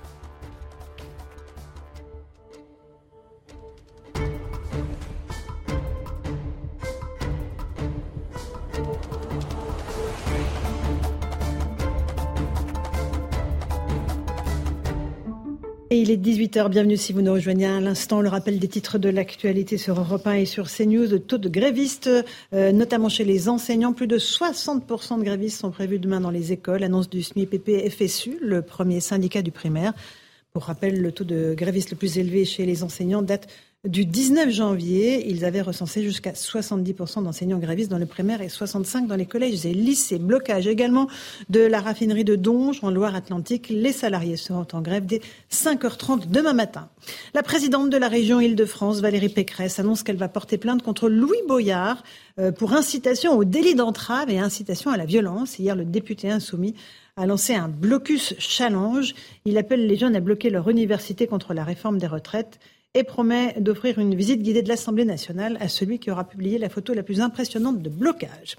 Le Sénat vote la création d'un nouveau CDI pour favoriser l'emploi des seniors. En plein débat sur la réforme des retraites, les sénateurs ont adopté cet amendement par 202 voix contre 123 et ce contre l'avis du gouvernement et malgré l'opposition de la gauche. L'augmentation des prix des produits de l'alimentaire. Bruno Le Maire avait promis des mesures pour éviter un mois de mars rouge. Il a annoncé aujourd'hui qu'un accord a été trouvé avec la grande distribution. On l'écoute. Le gouvernement français, sous l'autorité du président de la République, a pris des mesures fortes, efficaces, qui nous ont permis depuis plusieurs mois de protéger nos compatriotes et d'avoir le niveau d'inflation le plus faible de tous les pays européens. Enfin, un dernier mot pour parler de gastronomie. Alexandre Couillon est le nouveau 3 étoiles du guide Michelin. Le chef du restaurant La Marine à Noirmoutier a été promu à la plus haute distinction gastronomique. Il est le seul, d'ailleurs, à l'être dans cette édition 2023 du célèbre guide. Écoutons-le. Aujourd'hui, c'est une histoire à deux qu'on vit. Euh, première étoile en 2007, ensuite 2013, et puis aujourd'hui, c'est une grande surprise. Et euh, on est, on est heureux, on est heureux, c'est un travail qui n'est pas fini, on a encore beaucoup de choses à raconter, beaucoup de choses à faire, ce qui est très important. Voilà pour les étoiles du Michelin. Il est 18h02. On se retrouve sur le plateau de Punchline sur CNews et sur Europe 1 avec Louis de Ragnel, chef du service politique d'Europe 1. Bonsoir Louis. Bonsoir Laurence. Avec Fabien Villedieu, représentant Sudrail. Bonsoir Monsieur Villedieu. Bonsoir. On va voir avec vous ce qui va bloquer demain dans les transports. François Pipponi, ancien député, est là. Bonsoir. On a le plaisir d'accueillir Frédéric Souillot, secrétaire général EFO. Bonsoir. Bonsoir Laurence. Secrétaire général. Et avec Eric Revel, journaliste. Allez, on va commencer pour, euh, par tout ce qui va bloquer demain. Ça va être assez euh, compliqué euh, de, de faire, euh, de se mouvoir en tout cas en France. Euh, chauffeurs routiers aussi qui vont bloquer. On fait le point avec Sarah Fenzari. La mobilisation sera forte dans le secteur de l'éducation. Le premier syndicat du primaire prévoit que plus de 60% des enseignants du premier degré seront grévistes et que plusieurs milliers d'écoles seront fermées. Dans le second degré, les enseignants ne sont pas tenus de se déclarer 48 heures avant. Mais pour Maxime Repère, secrétaire du syndicat des collèges et lycées, cette mobilisation pourrait être historique. Euh, J'ai l'intime conviction que la journée de demain euh, sera une journée euh, extrêmement suivie et témoignera d'une volonté collective justement de dire non à ce projet de réforme. Du côté des transports, pour la SNCF, le réseau ferroviaire sera fortement perturbé avec en moyenne un train sur cinq et aucun intercité de jour. Pour la RATP, un métro en moyenne circulera et un RER sur deux aux heures de pointe. Dans les airs, un vol sur cinq sera annulé à Paris-Charles de Gaulle et 30% des avions resteront à terre à Orly. Depuis vendredi, le secteur de l'énergie est déjà mobilisé à l'appel de la CGT. Plusieurs centaines de centrales nucléaires connaissent des baisses de production d'électricité sans impacter le consommateur. Le mouvement a vocation à s'étendre, à minima jusqu'au 7, à maxima jusqu'à la gagne, avait averti samedi dernier Sébastien Menesplier, secrétaire général de la CGT Énergie. Du côté des raffineries, la CGT a appelé à la grève reconductible pour, dit-elle, bloquer l'ensemble de l'économie au niveau de la production, de la distribution et de l'importation de carburant. Si le mouvement perdure, il pourrait impacter plus de 40 millions d'automobilistes en France. Les routiers, eux, sont entrés à leur tour dans la contestation et ont débuté leur mouvement de grève ce dimanche avec des blocages de plateformes logistiques, de zones industrielles et d'opérations escargots prévues partout en France.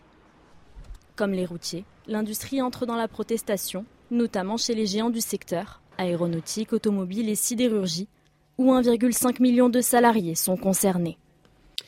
Voilà, on a une vision d'ensemble de ce qui est prévu pour demain. Frédéric Souillot, jusqu'où est-ce que vous êtes prêt pour euh, aller pour bloquer le pays? Ben, Mettre la France à l'arrêt euh, demain, mhm. ben, c'est la grève pour, euh, pour les salariés, des, pas des blocages sur les ronds-points, mais des ralentissements, des distributions de tracts. On a aussi des agriculteurs qui mhm. viennent manifester demain et peut-être que leur Avec les tracteurs? tombera en panne euh, sur le rond-point. Alors après, euh, on n'y peut rien. Une panne, c'est une panne. D'accord. On, on, verra combien de temps. Donc tous les moyens sont bons pour bloquer le pays bah, Tous les moyens sont bons pour mettre la France à l'arrêt. On a aussi euh, la CPME qui avait mhm. sollicité ses adhérents, et notamment dans les Côtes d'Armor, où la CAPEB explique que. Qu'est-ce que c'est la CAPEB La CAPEB, c'est le bâtiment petite et moyenne entreprise. Okay. Et euh, ils expliquent qu'ils sont contre cette réforme et qu'ils n'iront pas sur les chantiers euh, demain. Et on a aussi des commerçants qui vont tirer le rideau. D'accord. Donc ça fait beaucoup. Ça fait beaucoup. Combien de temps vous pouvez tenir? Ben, On va tenir jusqu'au retrait.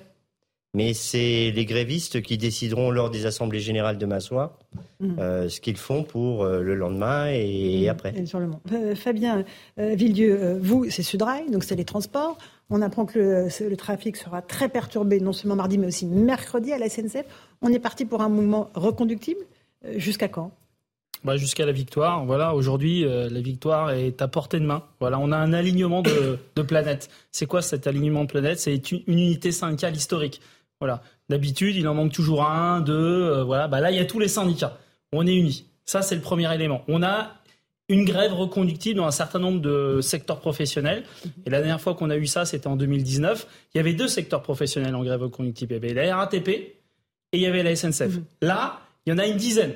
Il y a l'énergie, il y a euh, les routiers, euh, il y a l'éducation nationale, il y a les RATP, il y a la SNCF, il y a EDF. Euh, e Donc il y a plus de secteurs professionnels en grève reconductible qu'on avait en 2019. On a l'opinion publique avec nous, bien plus avec nous qu'elle n'était en 2019. Et dernier élément, enfin, il y a une, il des choses qui ont changé. On a un gouvernement qui est affaibli par rapport à 2019. Il y a eu une élection qui est passée. Et aujourd'hui, ils ont une majorité qui est relative. Voilà, donc ils peuvent faire je n'écoute rien, je pars en voyage à l'autre bout de la, du monde pour surtout pas discuter des retraites. Ils peuvent faire ça, mais tout ça c'est de la communication. Vous parlez du président Macron là. Hein oui, du président Macron. Je mm. pense qu'il va faire tout le tour de la planète pour justement ne jamais être là lorsque euh, il y a une grève. Euh, bon, s'il y a une grève reconductible, à un moment donné, il va bien falloir qu'il revienne. Mais donc du coup, on a cet alignement de planète qui existe. Donc on peut gagner. Moi, je veux me tourner vers tous les gens qui doutent, et je sais qu'il y a des gens qui doutent parce que effectivement, on peut avoir l'impression d'avoir un gouvernement qui n'écoute rien. On peut gagner. Les éléments, ils sont là si on s'en saisit. Si on a cette grève reconductible qu'il y a dans un certain nombre de secteurs et qui se multiplie, on gagnera. Tout simplement. Voilà. Euh, alors, Eric Revel, euh, un mouvement de grève qui est parti pour durer et pour bloquer le pays à un, bon moment. Bah, quand on écoute les deux leaders euh, syndicaux, enfin le porte-parole et le leader de, de FO, bah, on se dit que oui, leur optimisme fait qu'ils sont sûrs de la victoire, puisque vous avez répondu tous les deux que ça s'arrêtera au moment où vous aurez gagné, c'est-à-dire au moment où le texte sera retiré en réalité. Bon, ce que où il y a hum, un problème quand même, euh, je vais vous le dire, c'est que bon, on attend une très forte mobilisation le 7 mars, mais dans tous les sondages, on voit que crescendo, les Français sont opposés à cette réforme, hein, et les pourcentages augmentent, euh, j'allais dire, jour après jour, mais il y a aussi une majorité de Français qui pensent quand même que cette réforme sera votée. Que cette réforme sera, sera votée. Donc, ah. euh, est-ce que vous ne craignez pas, je, vous pose la question à tous les deux, mais à M. Souillot d'abord, est-ce que vous ne craignez pas que euh, cette, euh, cette, deuxième item, c'est-à-dire des Français qui pensent quand même que la réforme sera votée, va à un moment donné vous desservir, précisément si la grève est trop longue, parce que les salariés qui ne sont pas adhérents de syndicats, eux, ils payent de leur poche les, les jours de, de, de non-travail. Est-ce que c'est pas un frein à votre optimisme qui est on, on va en arriver aux caisses de grève. Monsieur Souillot. Alors, notre optimisme, euh, il est communicatif sur ce plateau, mais aussi à l'extérieur. On n'arrête pas de faire des assemblées générales, des meetings, et on fait la, la France entière, notamment la France des provinces qui aujourd'hui, et j'avais eu l'occasion de le dire j'étais déjà assis là, la réforme des retraites, c'est aussi le catalyseur de ce qui bouillonnait déjà dans la marmite. Mhm. Euh, J'ai entendu euh, sur l'inflation, euh, Bruno Le Maire se félicite. Je ne sais pas, le porte-parole du gouvernement nous expliquait en août que le pic de l'inflation serait atteint euh, en septembre mm. ou en octobre. Mais, c'était, mais c'était avant qu'ils nous accusent des sept plaies d'Égypte. On espère que demain il n'y aura pas une suite. On l'écoutera tout à l'heure. Sur ma question très précisément, est-ce que le fait que les Français vous rejoignent de plus en plus et visiblement il y aura plus de monde encore euh, Louis de Ragnel le disait euh, tout à l'heure, cette manifestation, c'est un 2, un 3, un 4 millions de prévus par les services de police. Donc c'est une manifestation qu'on n'a pas vue depuis des dizaines d'années. Mais en même temps, les Français vous disent, OK, on va y aller, mais on a le sentiment que la réforme sera quand même votée. Allez, sur un petit mot avant la pause et puis je vous passerai après la parole. Monsieur Souillot, Alors, sur la question de Rick Sur ma question, pardonnez-moi de revenir. Ils, disent, ils disent cela, et je reviens sur ce que je disais en début de propos. Quand on les rencontre, quand on discute avec eux, eh ben, on ne fait pas grève par procuration comme c'était précédemment dans les différents mouvements. Dans les différents mouvements, on comptait sur les transports ou les fonctionnaires pour faire grève. Ou les routiers. Aujourd'hui, dans le privé, et vous avez parlé de l'industrie, mhm. euh, l'aéronautique, la sidérurgie et tout cela, bah, ils seront en grève demain et demain soir, ils vont se voir pour reconduire la grève. Et bien évidemment, ça coûte à tout le monde, même aux adhérents des organisations, même si on a un fonds de grève pour indemniser nos adhérents, mais c'est pas un frein pour nous. Alors, on fait un point dans un instant sur ces caisses de grève euh, avec Louis de Ragnel, Fabien Villedieu. Je vous passe la parole dans un instant. C'est la pause. Et on se retrouve dans un instant dans Punchline sur CNews et sur Europa. On parlera du nombre de manifestants attendus. 1 400 000. C'est les renseignements qui le disent. A tout de suite. 18h16, on se retrouve en direct dans Punchline sur CNews et sur Europe 1, toujours avec Frédéric Souillot, secrétaire général de FO et Fabien Villedieu, représentant Sudrail et, et nos débatteurs. Euh, les estimations pour demain, elles sont importantes selon euh, leur renseignement. 1 400 000 personnes attendues sur tout le territoire, Monsieur Souillot. 320 manifestations organisées. À Paris, 60 euh, 000 à 90 000 personnes, dont euh, quelques gilets jaunes et des éléments radicaux. Vous attendez quoi Un raz-de-marée demain? Bah Demain, la mobilisation, elle va être historique. Alors, il y a 320 actions de prévues. Le 31 janvier, il y en avait 260. Euh, Donc et ça puis, là, dans les actions qui sont prévues, c'est les manifestations déclarées et tout cela. je ne suis pas sûr que les ralentissements aujourd'hui par les routiers ou euh, quelques pneus qui brûlaient. Alors c'était pas très écologique, mais dans le Nord et dans le Pas-de-Calais mhm. et en Normandie euh, étaient dans les 320 euh, D'accord, donc ça se rajoute, c'est-à-dire qu'il y aura plus de choses. Il y aura plus de choses, oui. D'accord. Monsieur Villedieu, 1 400 000. Si on remonte un tout petit peu hein, dans l'échelle des manifestations, c'est 1984, les manifestations pour l'école libre. Donc, il euh, faut, remonter vraiment loin à l'arrière pour avoir autant de monde dans la rue. Si ça se confirme demain, évidemment. Hein, voilà.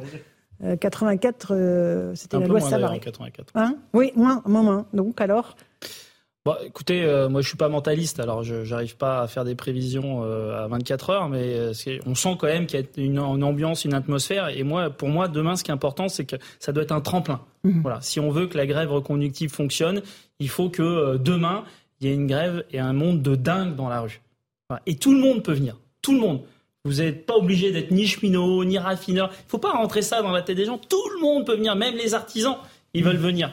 Parce qu'effectivement, un artisan sur un bateau piqueur ou sur. Euh, mais ils n'ont pas la caisse de grève, eux. Hein. Mais euh, écoutez, euh, moi, je connais pas les caisses de grève des autres syndicats. Je connais la mienne. J'ai demandé à mon trésorier ce matin. Il m'a dit on a zéro. Donc bon, peut-être. que oui, on a zéro à Sudrail. Ah.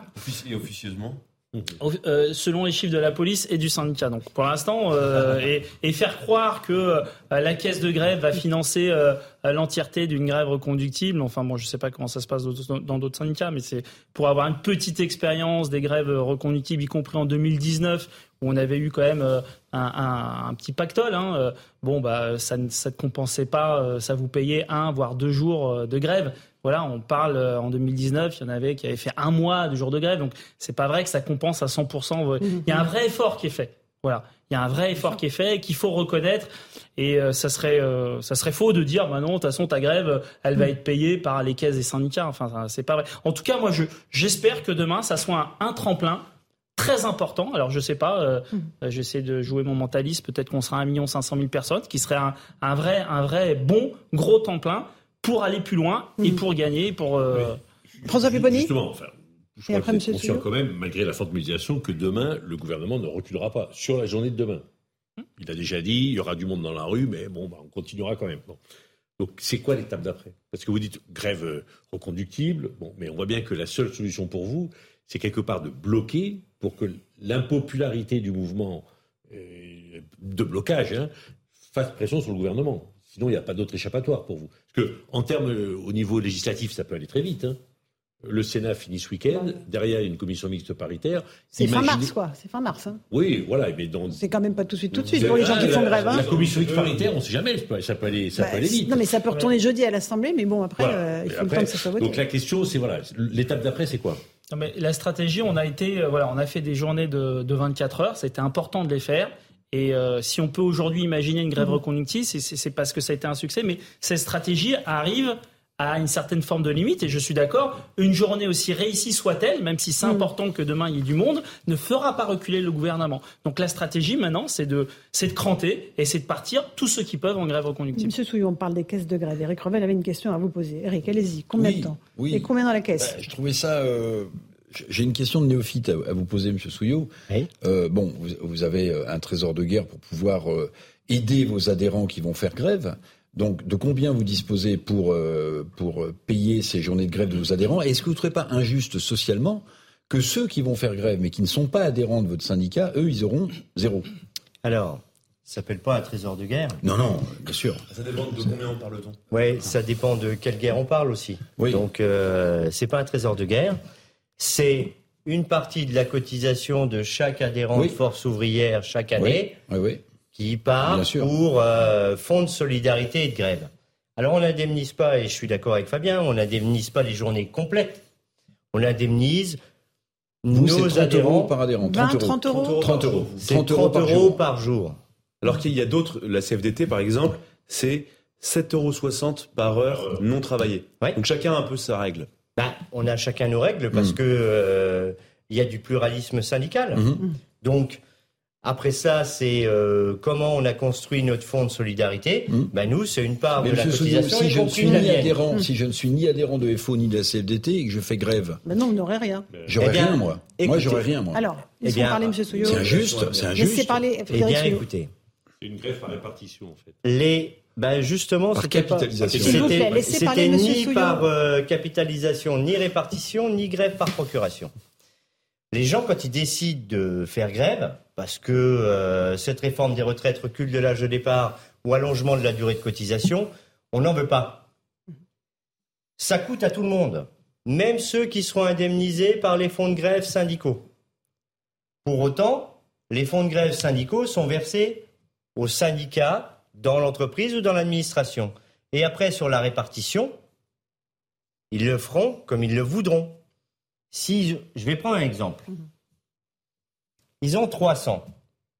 Ils sont 10 adhérents, mais il y a aussi eh des non-adhérents qui font grève. Eh, eh bien, ils peuvent décider, de répartir les 300 comme ils le veulent. Mais ça, mhm. ça se passe au plus près du terrain. C'est comme la reconduction. C'est les assemblées générales qui décident. Mhm. Nous, on a un fonds de grève de solidarité confédérale, mais vous avez la même chose dans les syndicats directement.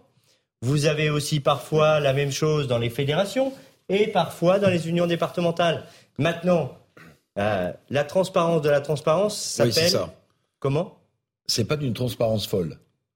Pourquoi c'est pas d'une bah, transparence folle Après, après, les entreprises. Monsieur Souillot, pas tous en même temps. Monsieur Souillot, la CFDT a dit qu'elle disposait d'un fonds de 150 millions d'euros. Vous avez d'autres syndicats, je pense à, la CGT Solidaire, qui eux, à chaque fois, utilisent des cagnottes en ligne et euh, c'est un système assez simple.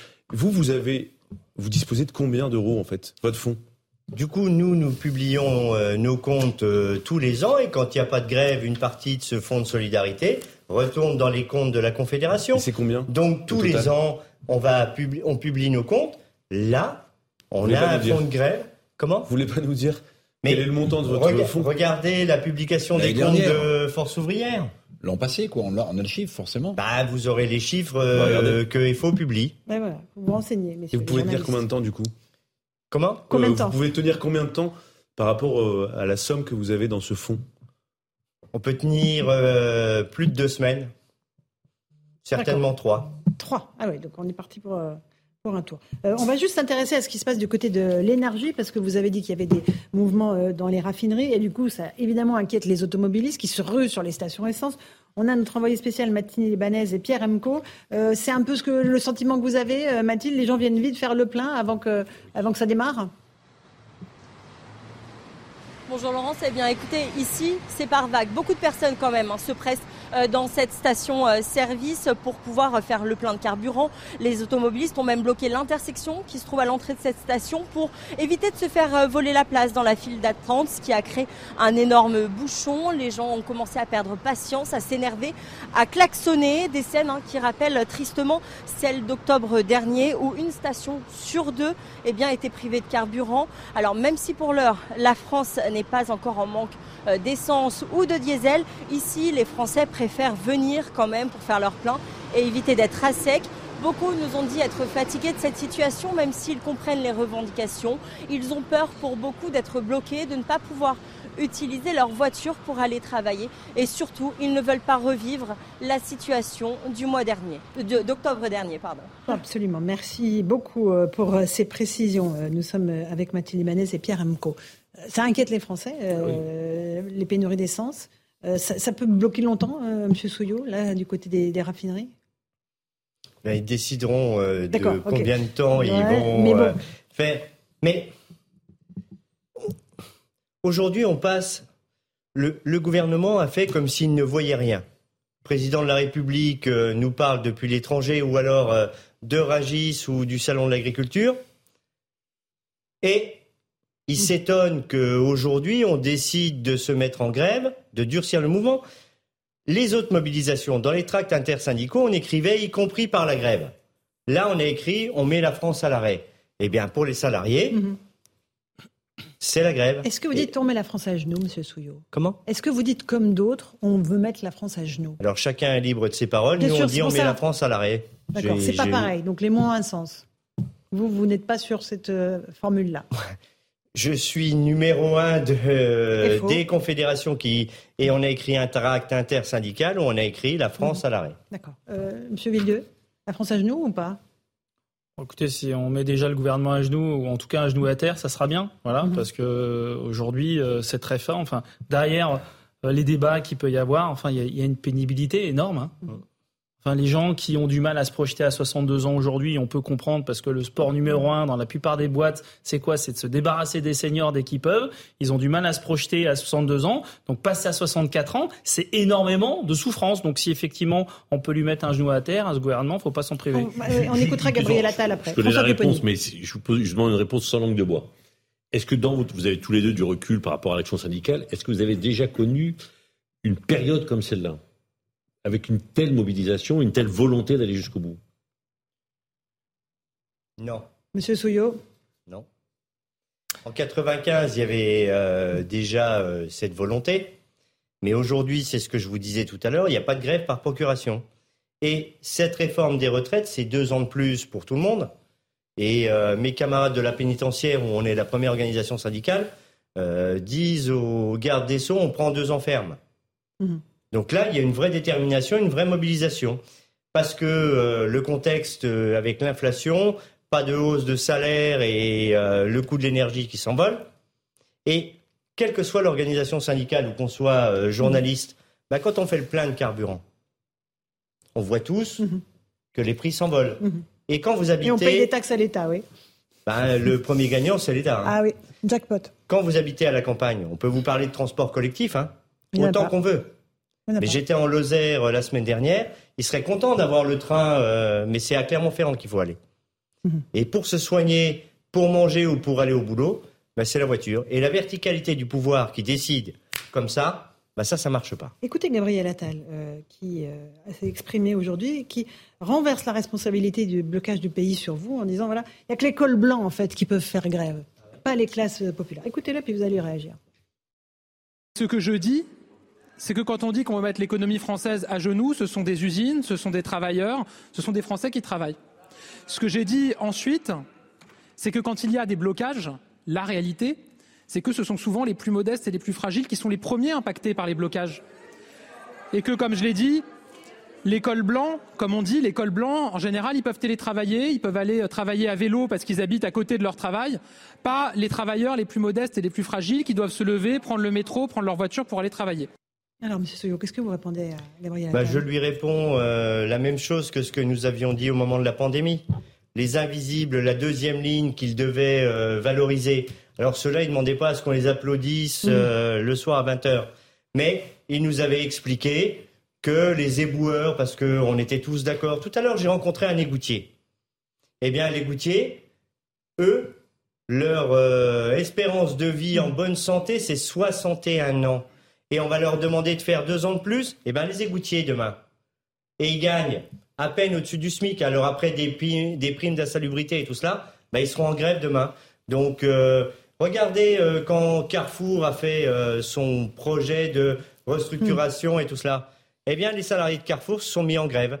Et les caissières, elles sont à temps partiel imposé. Eh bien, elles vont se mettre en grève aussi demain. Et je les ai rencontrés la semaine dernière au salon de l'agriculture. Les salariés de l'agroalimentaire, les abattoirs, eh bien, ils font grève demain, mercredi et jeudi. Parce que jeudi, ils ont la négociation de branche sur leur salaire. Alors eux, ils sont au SMIC, puis après, ils ont des primes à la tâche quand ils découpent plus de bêtes et tout cela. Eh bien, on leur propose entre 1,5 et 2 d'augmentation, avec une inflation à 6,2. Eh bien, là, ils se mettent en grève, reconductible, pendant trois jours. Et on n'a pas de stock. Parce qu'aujourd'hui, on travaille en flux tendu, parce qu'il ne faut pas stocker. Ça coûte cher. On regarde d'abord l'économie avant de penser aux hommes qui s'usent euh, derrière les bêtes euh, qu'on doit découper. Eh bien, comme il n'y a pas de stock, si la grève perdure un peu, le week-end prochain, ben, vous n'aurez pas de viande. Euh, c'est à ce moment-là les, producteurs qui seront pénalisés. Ben, ceux qui, produisent le Mais les premiers qui sont pénalisés, c'est bah ceux qui s'usent au travail. Ben oui, ils ne s'usent pas au travail, les agriculteurs? Ah mais si, certainement. Ah oui. Mais, ah bah oui, mais s'ils peuvent plus vendre leur viande, ça se passe comment? Regardez, c'est un petit peu comme euh, la bête, on lui achète pas assez cher, on la transforme oui, on en... pas du tout. Oui, on la transforme... Ah bah par des salariés qu'on paye au SMIC. Et au bout du bout, nous, on voit quand même les prix s'envoler dans les grandes surfaces. Qui gagne? En tout cas, pas le travailleur. Et pas l'agriculteur. On fait une, je, vous passe la parole dans un instant. On fait juste le rappel des titres de l'actualité. Il est 18h31. Alexis Vallée.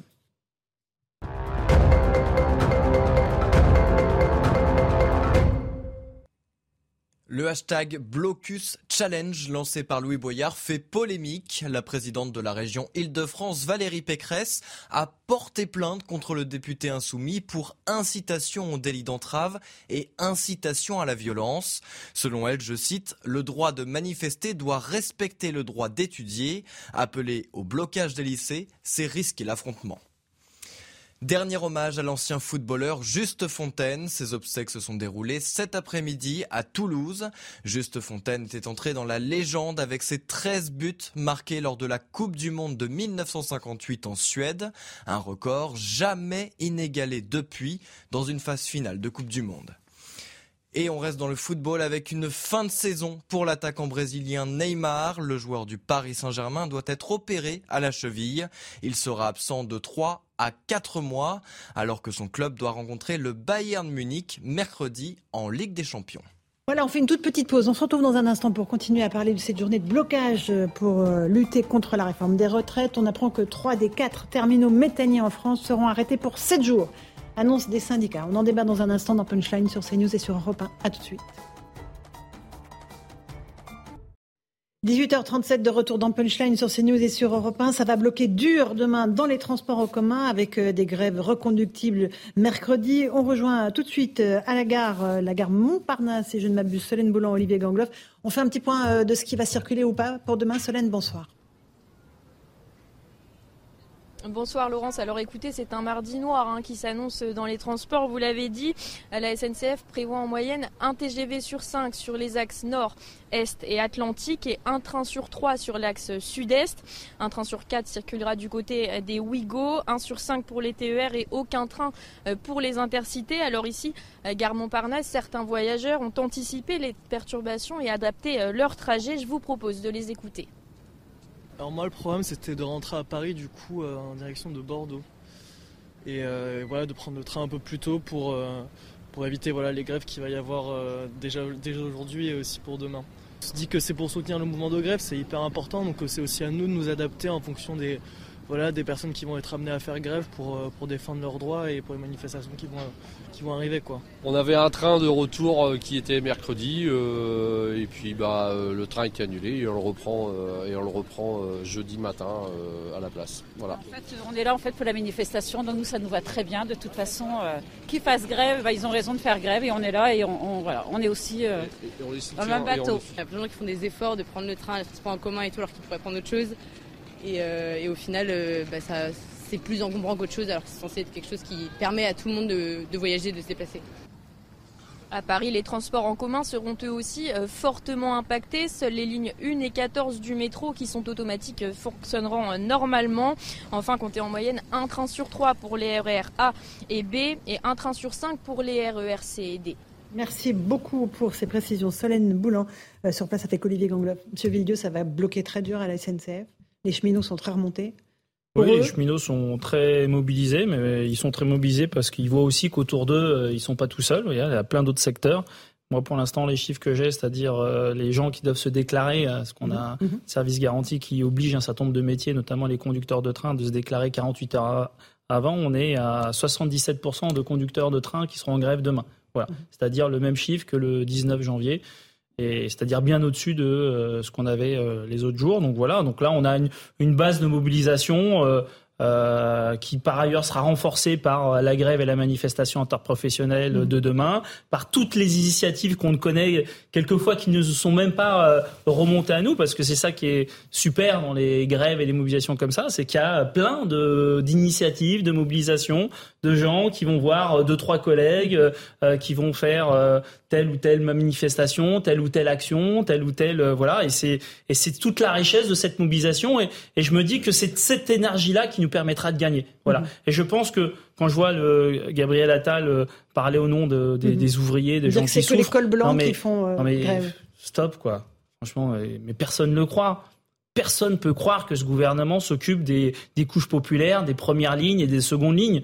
Enfin, on est en permanence stigmatisé, euh, que ça soit dans la fonction publique, fonction publique, t'es un fonctionnaire, t'es un privilégié. Régimes spéciaux, t'es un fonctionnaire, alors que c'est pas vrai, t'es un privilégié. On est d'ailleurs tellement des privilégiés, d'ailleurs je le dis, la SNCF va embaucher 7000 personnes en 2023. Donc tous ceux qui pensent que c'est la planque à la SNCF, venez parce qu'on n'arrive pas à embaucher. Voilà, parce que dès qu'on leur explique que c'est du 3-8, c'est des horaires décalés, il faut que tu bosses euh, sous des essieux à remplacer des semelles de frein, bah, il n'y a plus personne. Voilà. Donc, vous avez du mal à recruter, hein, c'est ça que vous donnez. Mais la SNCF et la RATP non plus.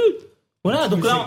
Mais, oui, mais il n'y a pas que chez, non, mais il y a pas que chez vous. Et, sauf que ça, c'est nouveau chez nous. Non, mais, y a, mais regardez, il y a même. Mais c'est nouveau dans vos métiers. sauf que ça, c'est nouveau chez nous.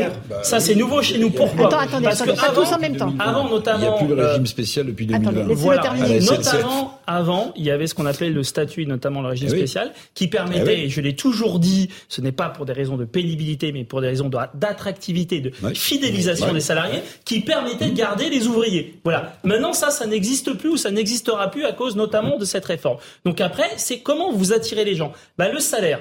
Le problème du salaire, c'est que nous, euh, euh Farandou, il, nous explique, le patron de la SNCF, mmh. moi je peux pas trop augmenter les salaires parce qu'aujourd'hui il y a des appels d'offres. Voilà. Donc la SNCF, elle est en concurrence avec les autres. Mmh. Si j'augmente trop les salaires, eh ben je suis trop cher et donc je perds les marchés. Donc mais du coup, comment tu fidélises La SNCF est largement déficitaire. Non, bah non, elle a annoncé 2,4 milliards de ah bénéfices. Euh, bah on est gavé ah, d'argent. on est gavé d'argent. Non, ça c'est encore un c'est le préjugé numéro 17 sur la SNCF. mais euh... après il y a un autre sujet, il y a aussi une génération qui a plus envie d'avoir des contraintes, qui veulent travailler. Enfin, tous les métiers n'arrivent pas recruter. tous les secteurs, c'est pas c'est pas, que les secteurs c'est pas que les secteurs protégés. Vous êtes concerné par les problèmes de pénurie. Tous les secteurs sont concernés par le fait que certains jeunes maintenant ne veulent plus travailler dès lors qu'il y a un minimum de contraintes. On n'est pas ce, qui est un, ce qui est un vrai sujet. Ça, je suis d'accord. Je pense qu'au niveau de la production, des métiers de production, il faut recréer des leviers d'attractivité.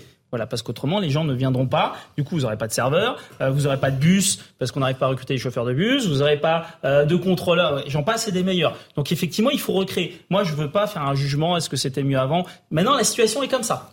Voilà. Si les jeunes, ils pensent que effectivement, faut moins s'engager dans le travail que peut-être d'autres générations, il y a peut-être d'autres choses. Voilà, moi, je suis pas dans le jugement. Si c'est comme ça, il faut créer de nouveaux leviers d'attractivité. Et, et, Monsieur Souillot, euh, vous, on, on, arrive dans un contexte d'inflation qui est terrible pour les Français.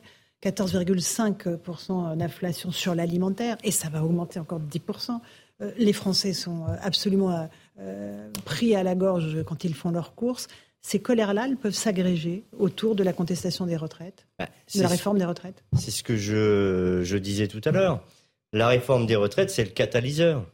C'est le catalyseur vis-à-vis du pouvoir en place qui, euh, mesure après mesure, la loi pouvoir d'achat de mi-juillet, elle fait quoi? Elle fait des rustines. Alors bien évidemment, euh, certains l'ont pris. Mais regardez sur le chèque carburant. Il y avait 10 millions euh, potentiels de personnes qui devaient le prendre, à peine 3. Parce qu'on ne fait pas l'aumône. Quand on travaille, on veut remplir son frigo avec sa paye, pas autre chose. C'est parce le que aussi c'est compliqué, compliqué, parce que les gens ne sont pas forcément Alors, tous au courant okay, aussi. Monsieur Souillot, terminé. Je vous dis, on ne fait pas l'aumône. Vous voyez, euh, quand vous allez à la caisse du... Comment Non, mais ça, on comprend très bien. C'est comprenez bien, mais il n'empêche que 22% de plus au resto du cœur. oui, donc, donc, mais ça, c'est pas donc c'est bien contradictoire. Moi, moi j'ai Alors, aussi donc, vécu. Non, mais vous parlez tous en même temps. Laissez-nous terminer, Monsieur Souillot. Donc, euh, ce que disait euh, Fabien juste avant, attractivité des métiers et régimes spéciaux. C'était le contrat social, le régime spécial, pas autre chose, pour que ces métiers-là soient attractifs. Et souvent, on y faisait rentrer nos enfants. Aujourd'hui, les jeunes, ils ont envie, envie de travailler. N'oublions pas que ce sont nos gosses. Hein. C'est nous qui les avons élevés.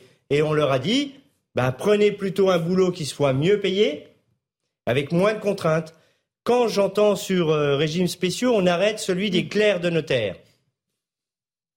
Il existe depuis 1933. C'était un régime spéciaux, enfin spécial, pionnier. Même avant qu'on crée notre système de protection sociale collective, ce régime-là, il existait déjà et il est autonome. Donc pourquoi on va le remettre en cause? Pourquoi on le remet en cause?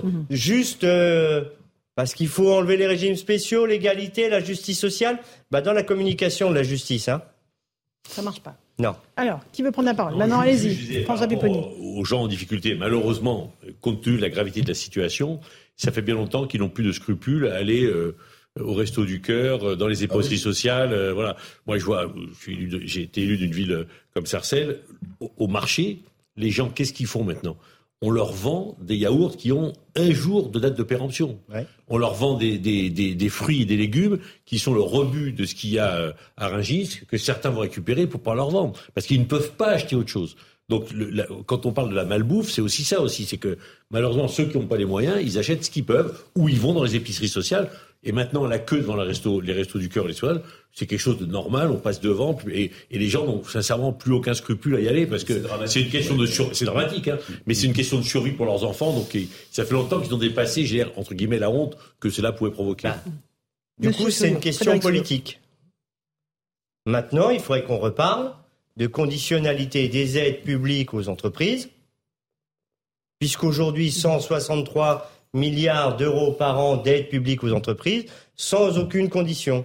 Les conditions pour les organisations syndicales, c'est maintien dans l'emploi, conditions de travail et salaire. Comment se fait-il qu'il y ait autant de coefficients dans les conventions collectives du privé qui soient en deçà du SMIC? Dans la santé privée, 49 coefficients sont en dessous du SMIC. Alors personne n'est payé en dessous, mais ça veut dire que les grilles sont écrasées. Et après, on va s'étonner sur l'attractivité de ces métiers. On n'arrivera pas à embaucher tant qu'on ne résout pas la question Mais- des salaires. Si vous, vous travaillez pour vivre, pour manger et remplir votre frigo, c'est avec la paye, euh, Mmh. c'est pas avec autre On fait chose. fonctionner. Eric Revel Monsieur Souillot, vous avez employé tout à l'heure, utilisé un mot important, je trouve, euh, pour parler de la réforme des retraites. Vous avez dit c'est un catalyseur. Hein, c'est ça. Hein. Mais pardonnez-moi, ce mouvement social aussi, là, qui intervient dans un contexte euh, particulier, hein, de crise sociale, de crise économique, euh, de crise tout court de la société française, c'est aussi un catalyseur pour les syndicats. Parce que d'une certaine manière, vous jouez aussi, j'allais dire, le rebond des corps intermédiaires sur cette mobilisation. Vous en êtes conscient. Ne dites pas simplement que c'est le gouvernement qui est en difficulté. Les syndicats le sont depuis longtemps dans ce pays. On peut le regretter ou au contraire euh, l'applaudir, mais ils le sont. Donc vous jouez aussi une forme de rebond en direction de la population et peut-être de vos futurs adhérents. Vous, êtes d'accord? Monsieur Souillot Alors, on a été sous le quinquennat précédent euh, mis de côté. Oui. Le paritarisme, les syndicats n'arrivent jamais à se mettre d'accord, les empêcheurs de tourner en rond et tout ce qu'on a pu entendre. Mhm. Et puis après l'élection, euh, le deuxième tour des législatives, le président de la République, façon générale de Gaulle, je vous ai compris, le dialogue social doit revenir. Eh bien, en fait, je pense qu'il n'a rien compris. Et aujourd'hui, les organisations syndicales, les travailleurs, les salariés où qu'ils se trouvent, pensent que ce que nous mettons en place comme stratégie pour contrer cette réforme des retraites, mais comme on l'a dit sur l'assurance chômage, sur le reste, ben oui, ça nous redonne. Voilà, donc c'est important pour les syndicats aussi. ce, moment est important. Mais bah, en même temps, nous sommes, nous sommes dans un. C'est pas dramatique de le dire. Nous sommes dans un pays où que vous soyez adhérent ou non, tous les accords signés par les organisations syndicales s'appliquent à la totalité Mhm. des salariés et des travailleurs. Ben, Aujourd'hui, on montre que les organisations syndicales, elles savent gérer les choses socialement et la stratégie que nous avons mise en place depuis le 10 janvier, ben, elle fonctionne. Monsieur, alors, Monsieur Villedieu, vous voulez je, répondre Moi, je vous le dis, hein, très honnêtement, moi, je suis pas dans le calcul. Je suis pas là pour redoser- redorer le blason des organisations syndicales. Je m'en contrefous. C'est contre-fou complet. non, moi, je suis là parce que je trouve que cette réforme est injuste et que derrière cette réforme, il y a de la souffrance. sûr, mais aussi. Et moi, le cœur Évidemment. du militantisme, et je pense que tous ceux qui s'investissent dans le militantisme, c'est par conviction. Mais C'est parce qu'on pense qu'on ne veut, on veut, on veut, on veut un Mmh. monde plus juste. Et moi, c'est ça qui motive. C'est pas est-ce que on va faire plus de cartes, on va redorer. euh, ça, je m'en contrefous. Franchement, je vous le dis, hein, mais très honnêtement, je m'en contrefous.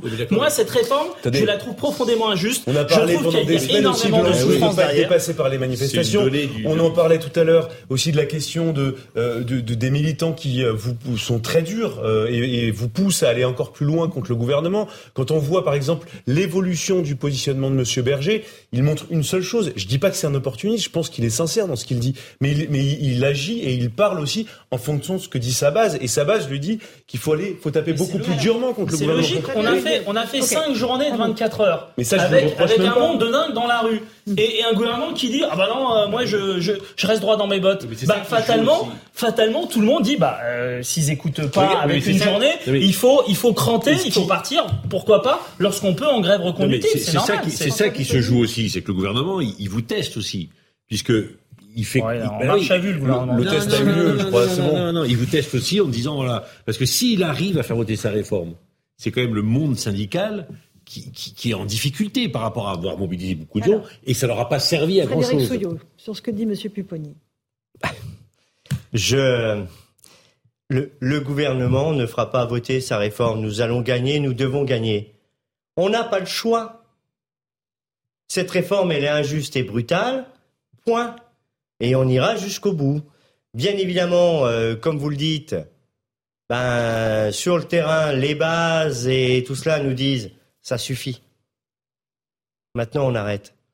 Il ne nous voit pas, il ne nous entend pas. Et euh, certains chefs d'entreprise, de grandes entreprises, nous disent bon, ben, nous, on n'était pas trop pour cette réforme, mais il faudrait arrêter. Ben, vous avez l'oreille du président, dites-lui qu'il arrête. Qu'il retire sa réforme. En même temps, on ne prend pas le sujet par le bon sens. On nous dit on fait une réforme des retraites et je vous promets, il y aura tout ce qu'il faut dans une loi sur l'emploi. On signe un chèque en blanc et puis dans deux mois, euh, on nous explique les choses. Non, on aurait dû commencer par parler de l'emploi. Et notre système par répartition. Qu'on est tous Eh d'accord ben sur alors, prenez Ouais. vos cartes, euh, au moins dans les à organisations syndicales. Voilà. Est-ce qu'on aura, droit aux pension. 30 euros La pension minimum à 1200 euros, pareil. Ben, Vous moins de 10 vous 000, avez dont, seulement, excusez-moi, 2000 2000 femmes. Que 2000 femmes. Et on nous disait, pour la justice et tout le reste, aujourd'hui, à 67 ans, ceux qui liquident leur retraite à 67 ans, 40% sont des femmes. les carrières hachées et tout ce qu'on a pu connaître et tout cela. 40% sont issus de l'immigration avec les papiers qu'on leur fait pas dès le départ. Et 20% c'est les accidents de la vie. Les gens qui sont tombés malades parce qu'ils l'ont choisi. Hein. Si on les écoute, euh, c'est profiteurs et compagnie chez les travailleurs. Donc stop. À un moment ou à un autre, il faut qu'ils nous entendent et qu'ils retirent son projet de réforme. Euh, Eric Revel, une petite question.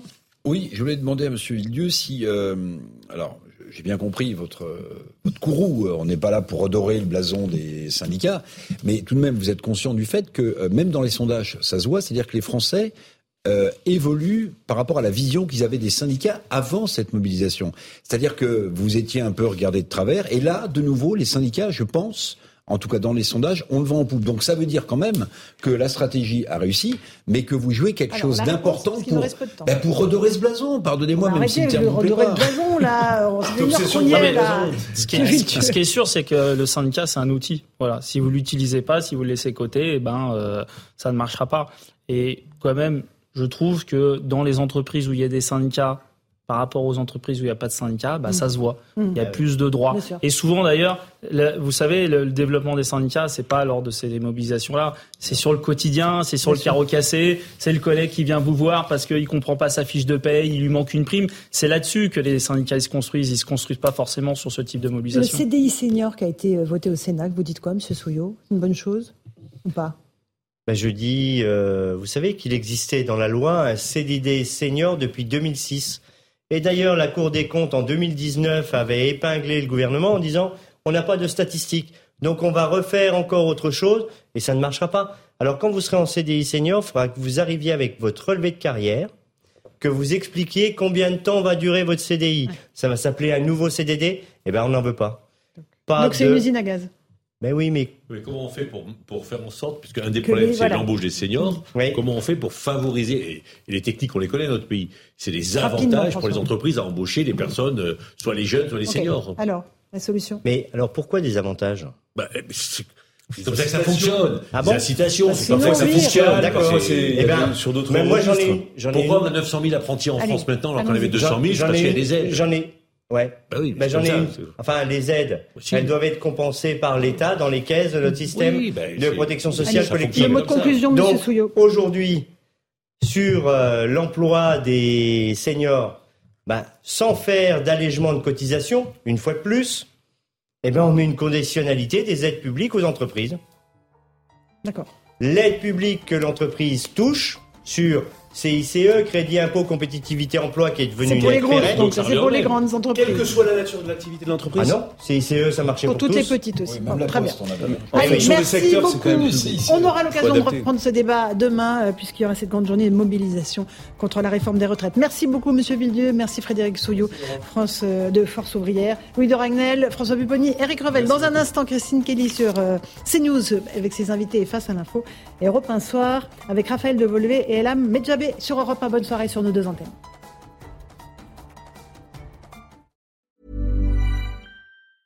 Planning for your next trip? Elevate your travel style with Quince. Quince has all the jet-setting essentials you'll want for your next getaway, like European linen, premium luggage options, buttery soft Italian leather bags, and so much more. And it's all priced at 50 to 80% less than similar brands. Plus, Quince only works with factories that use safe and ethical manufacturing practices. Pack your bags with high-quality essentials you'll be wearing for vacations to come with Quince. Go to quince.com slash trip for free shipping and 365-day returns.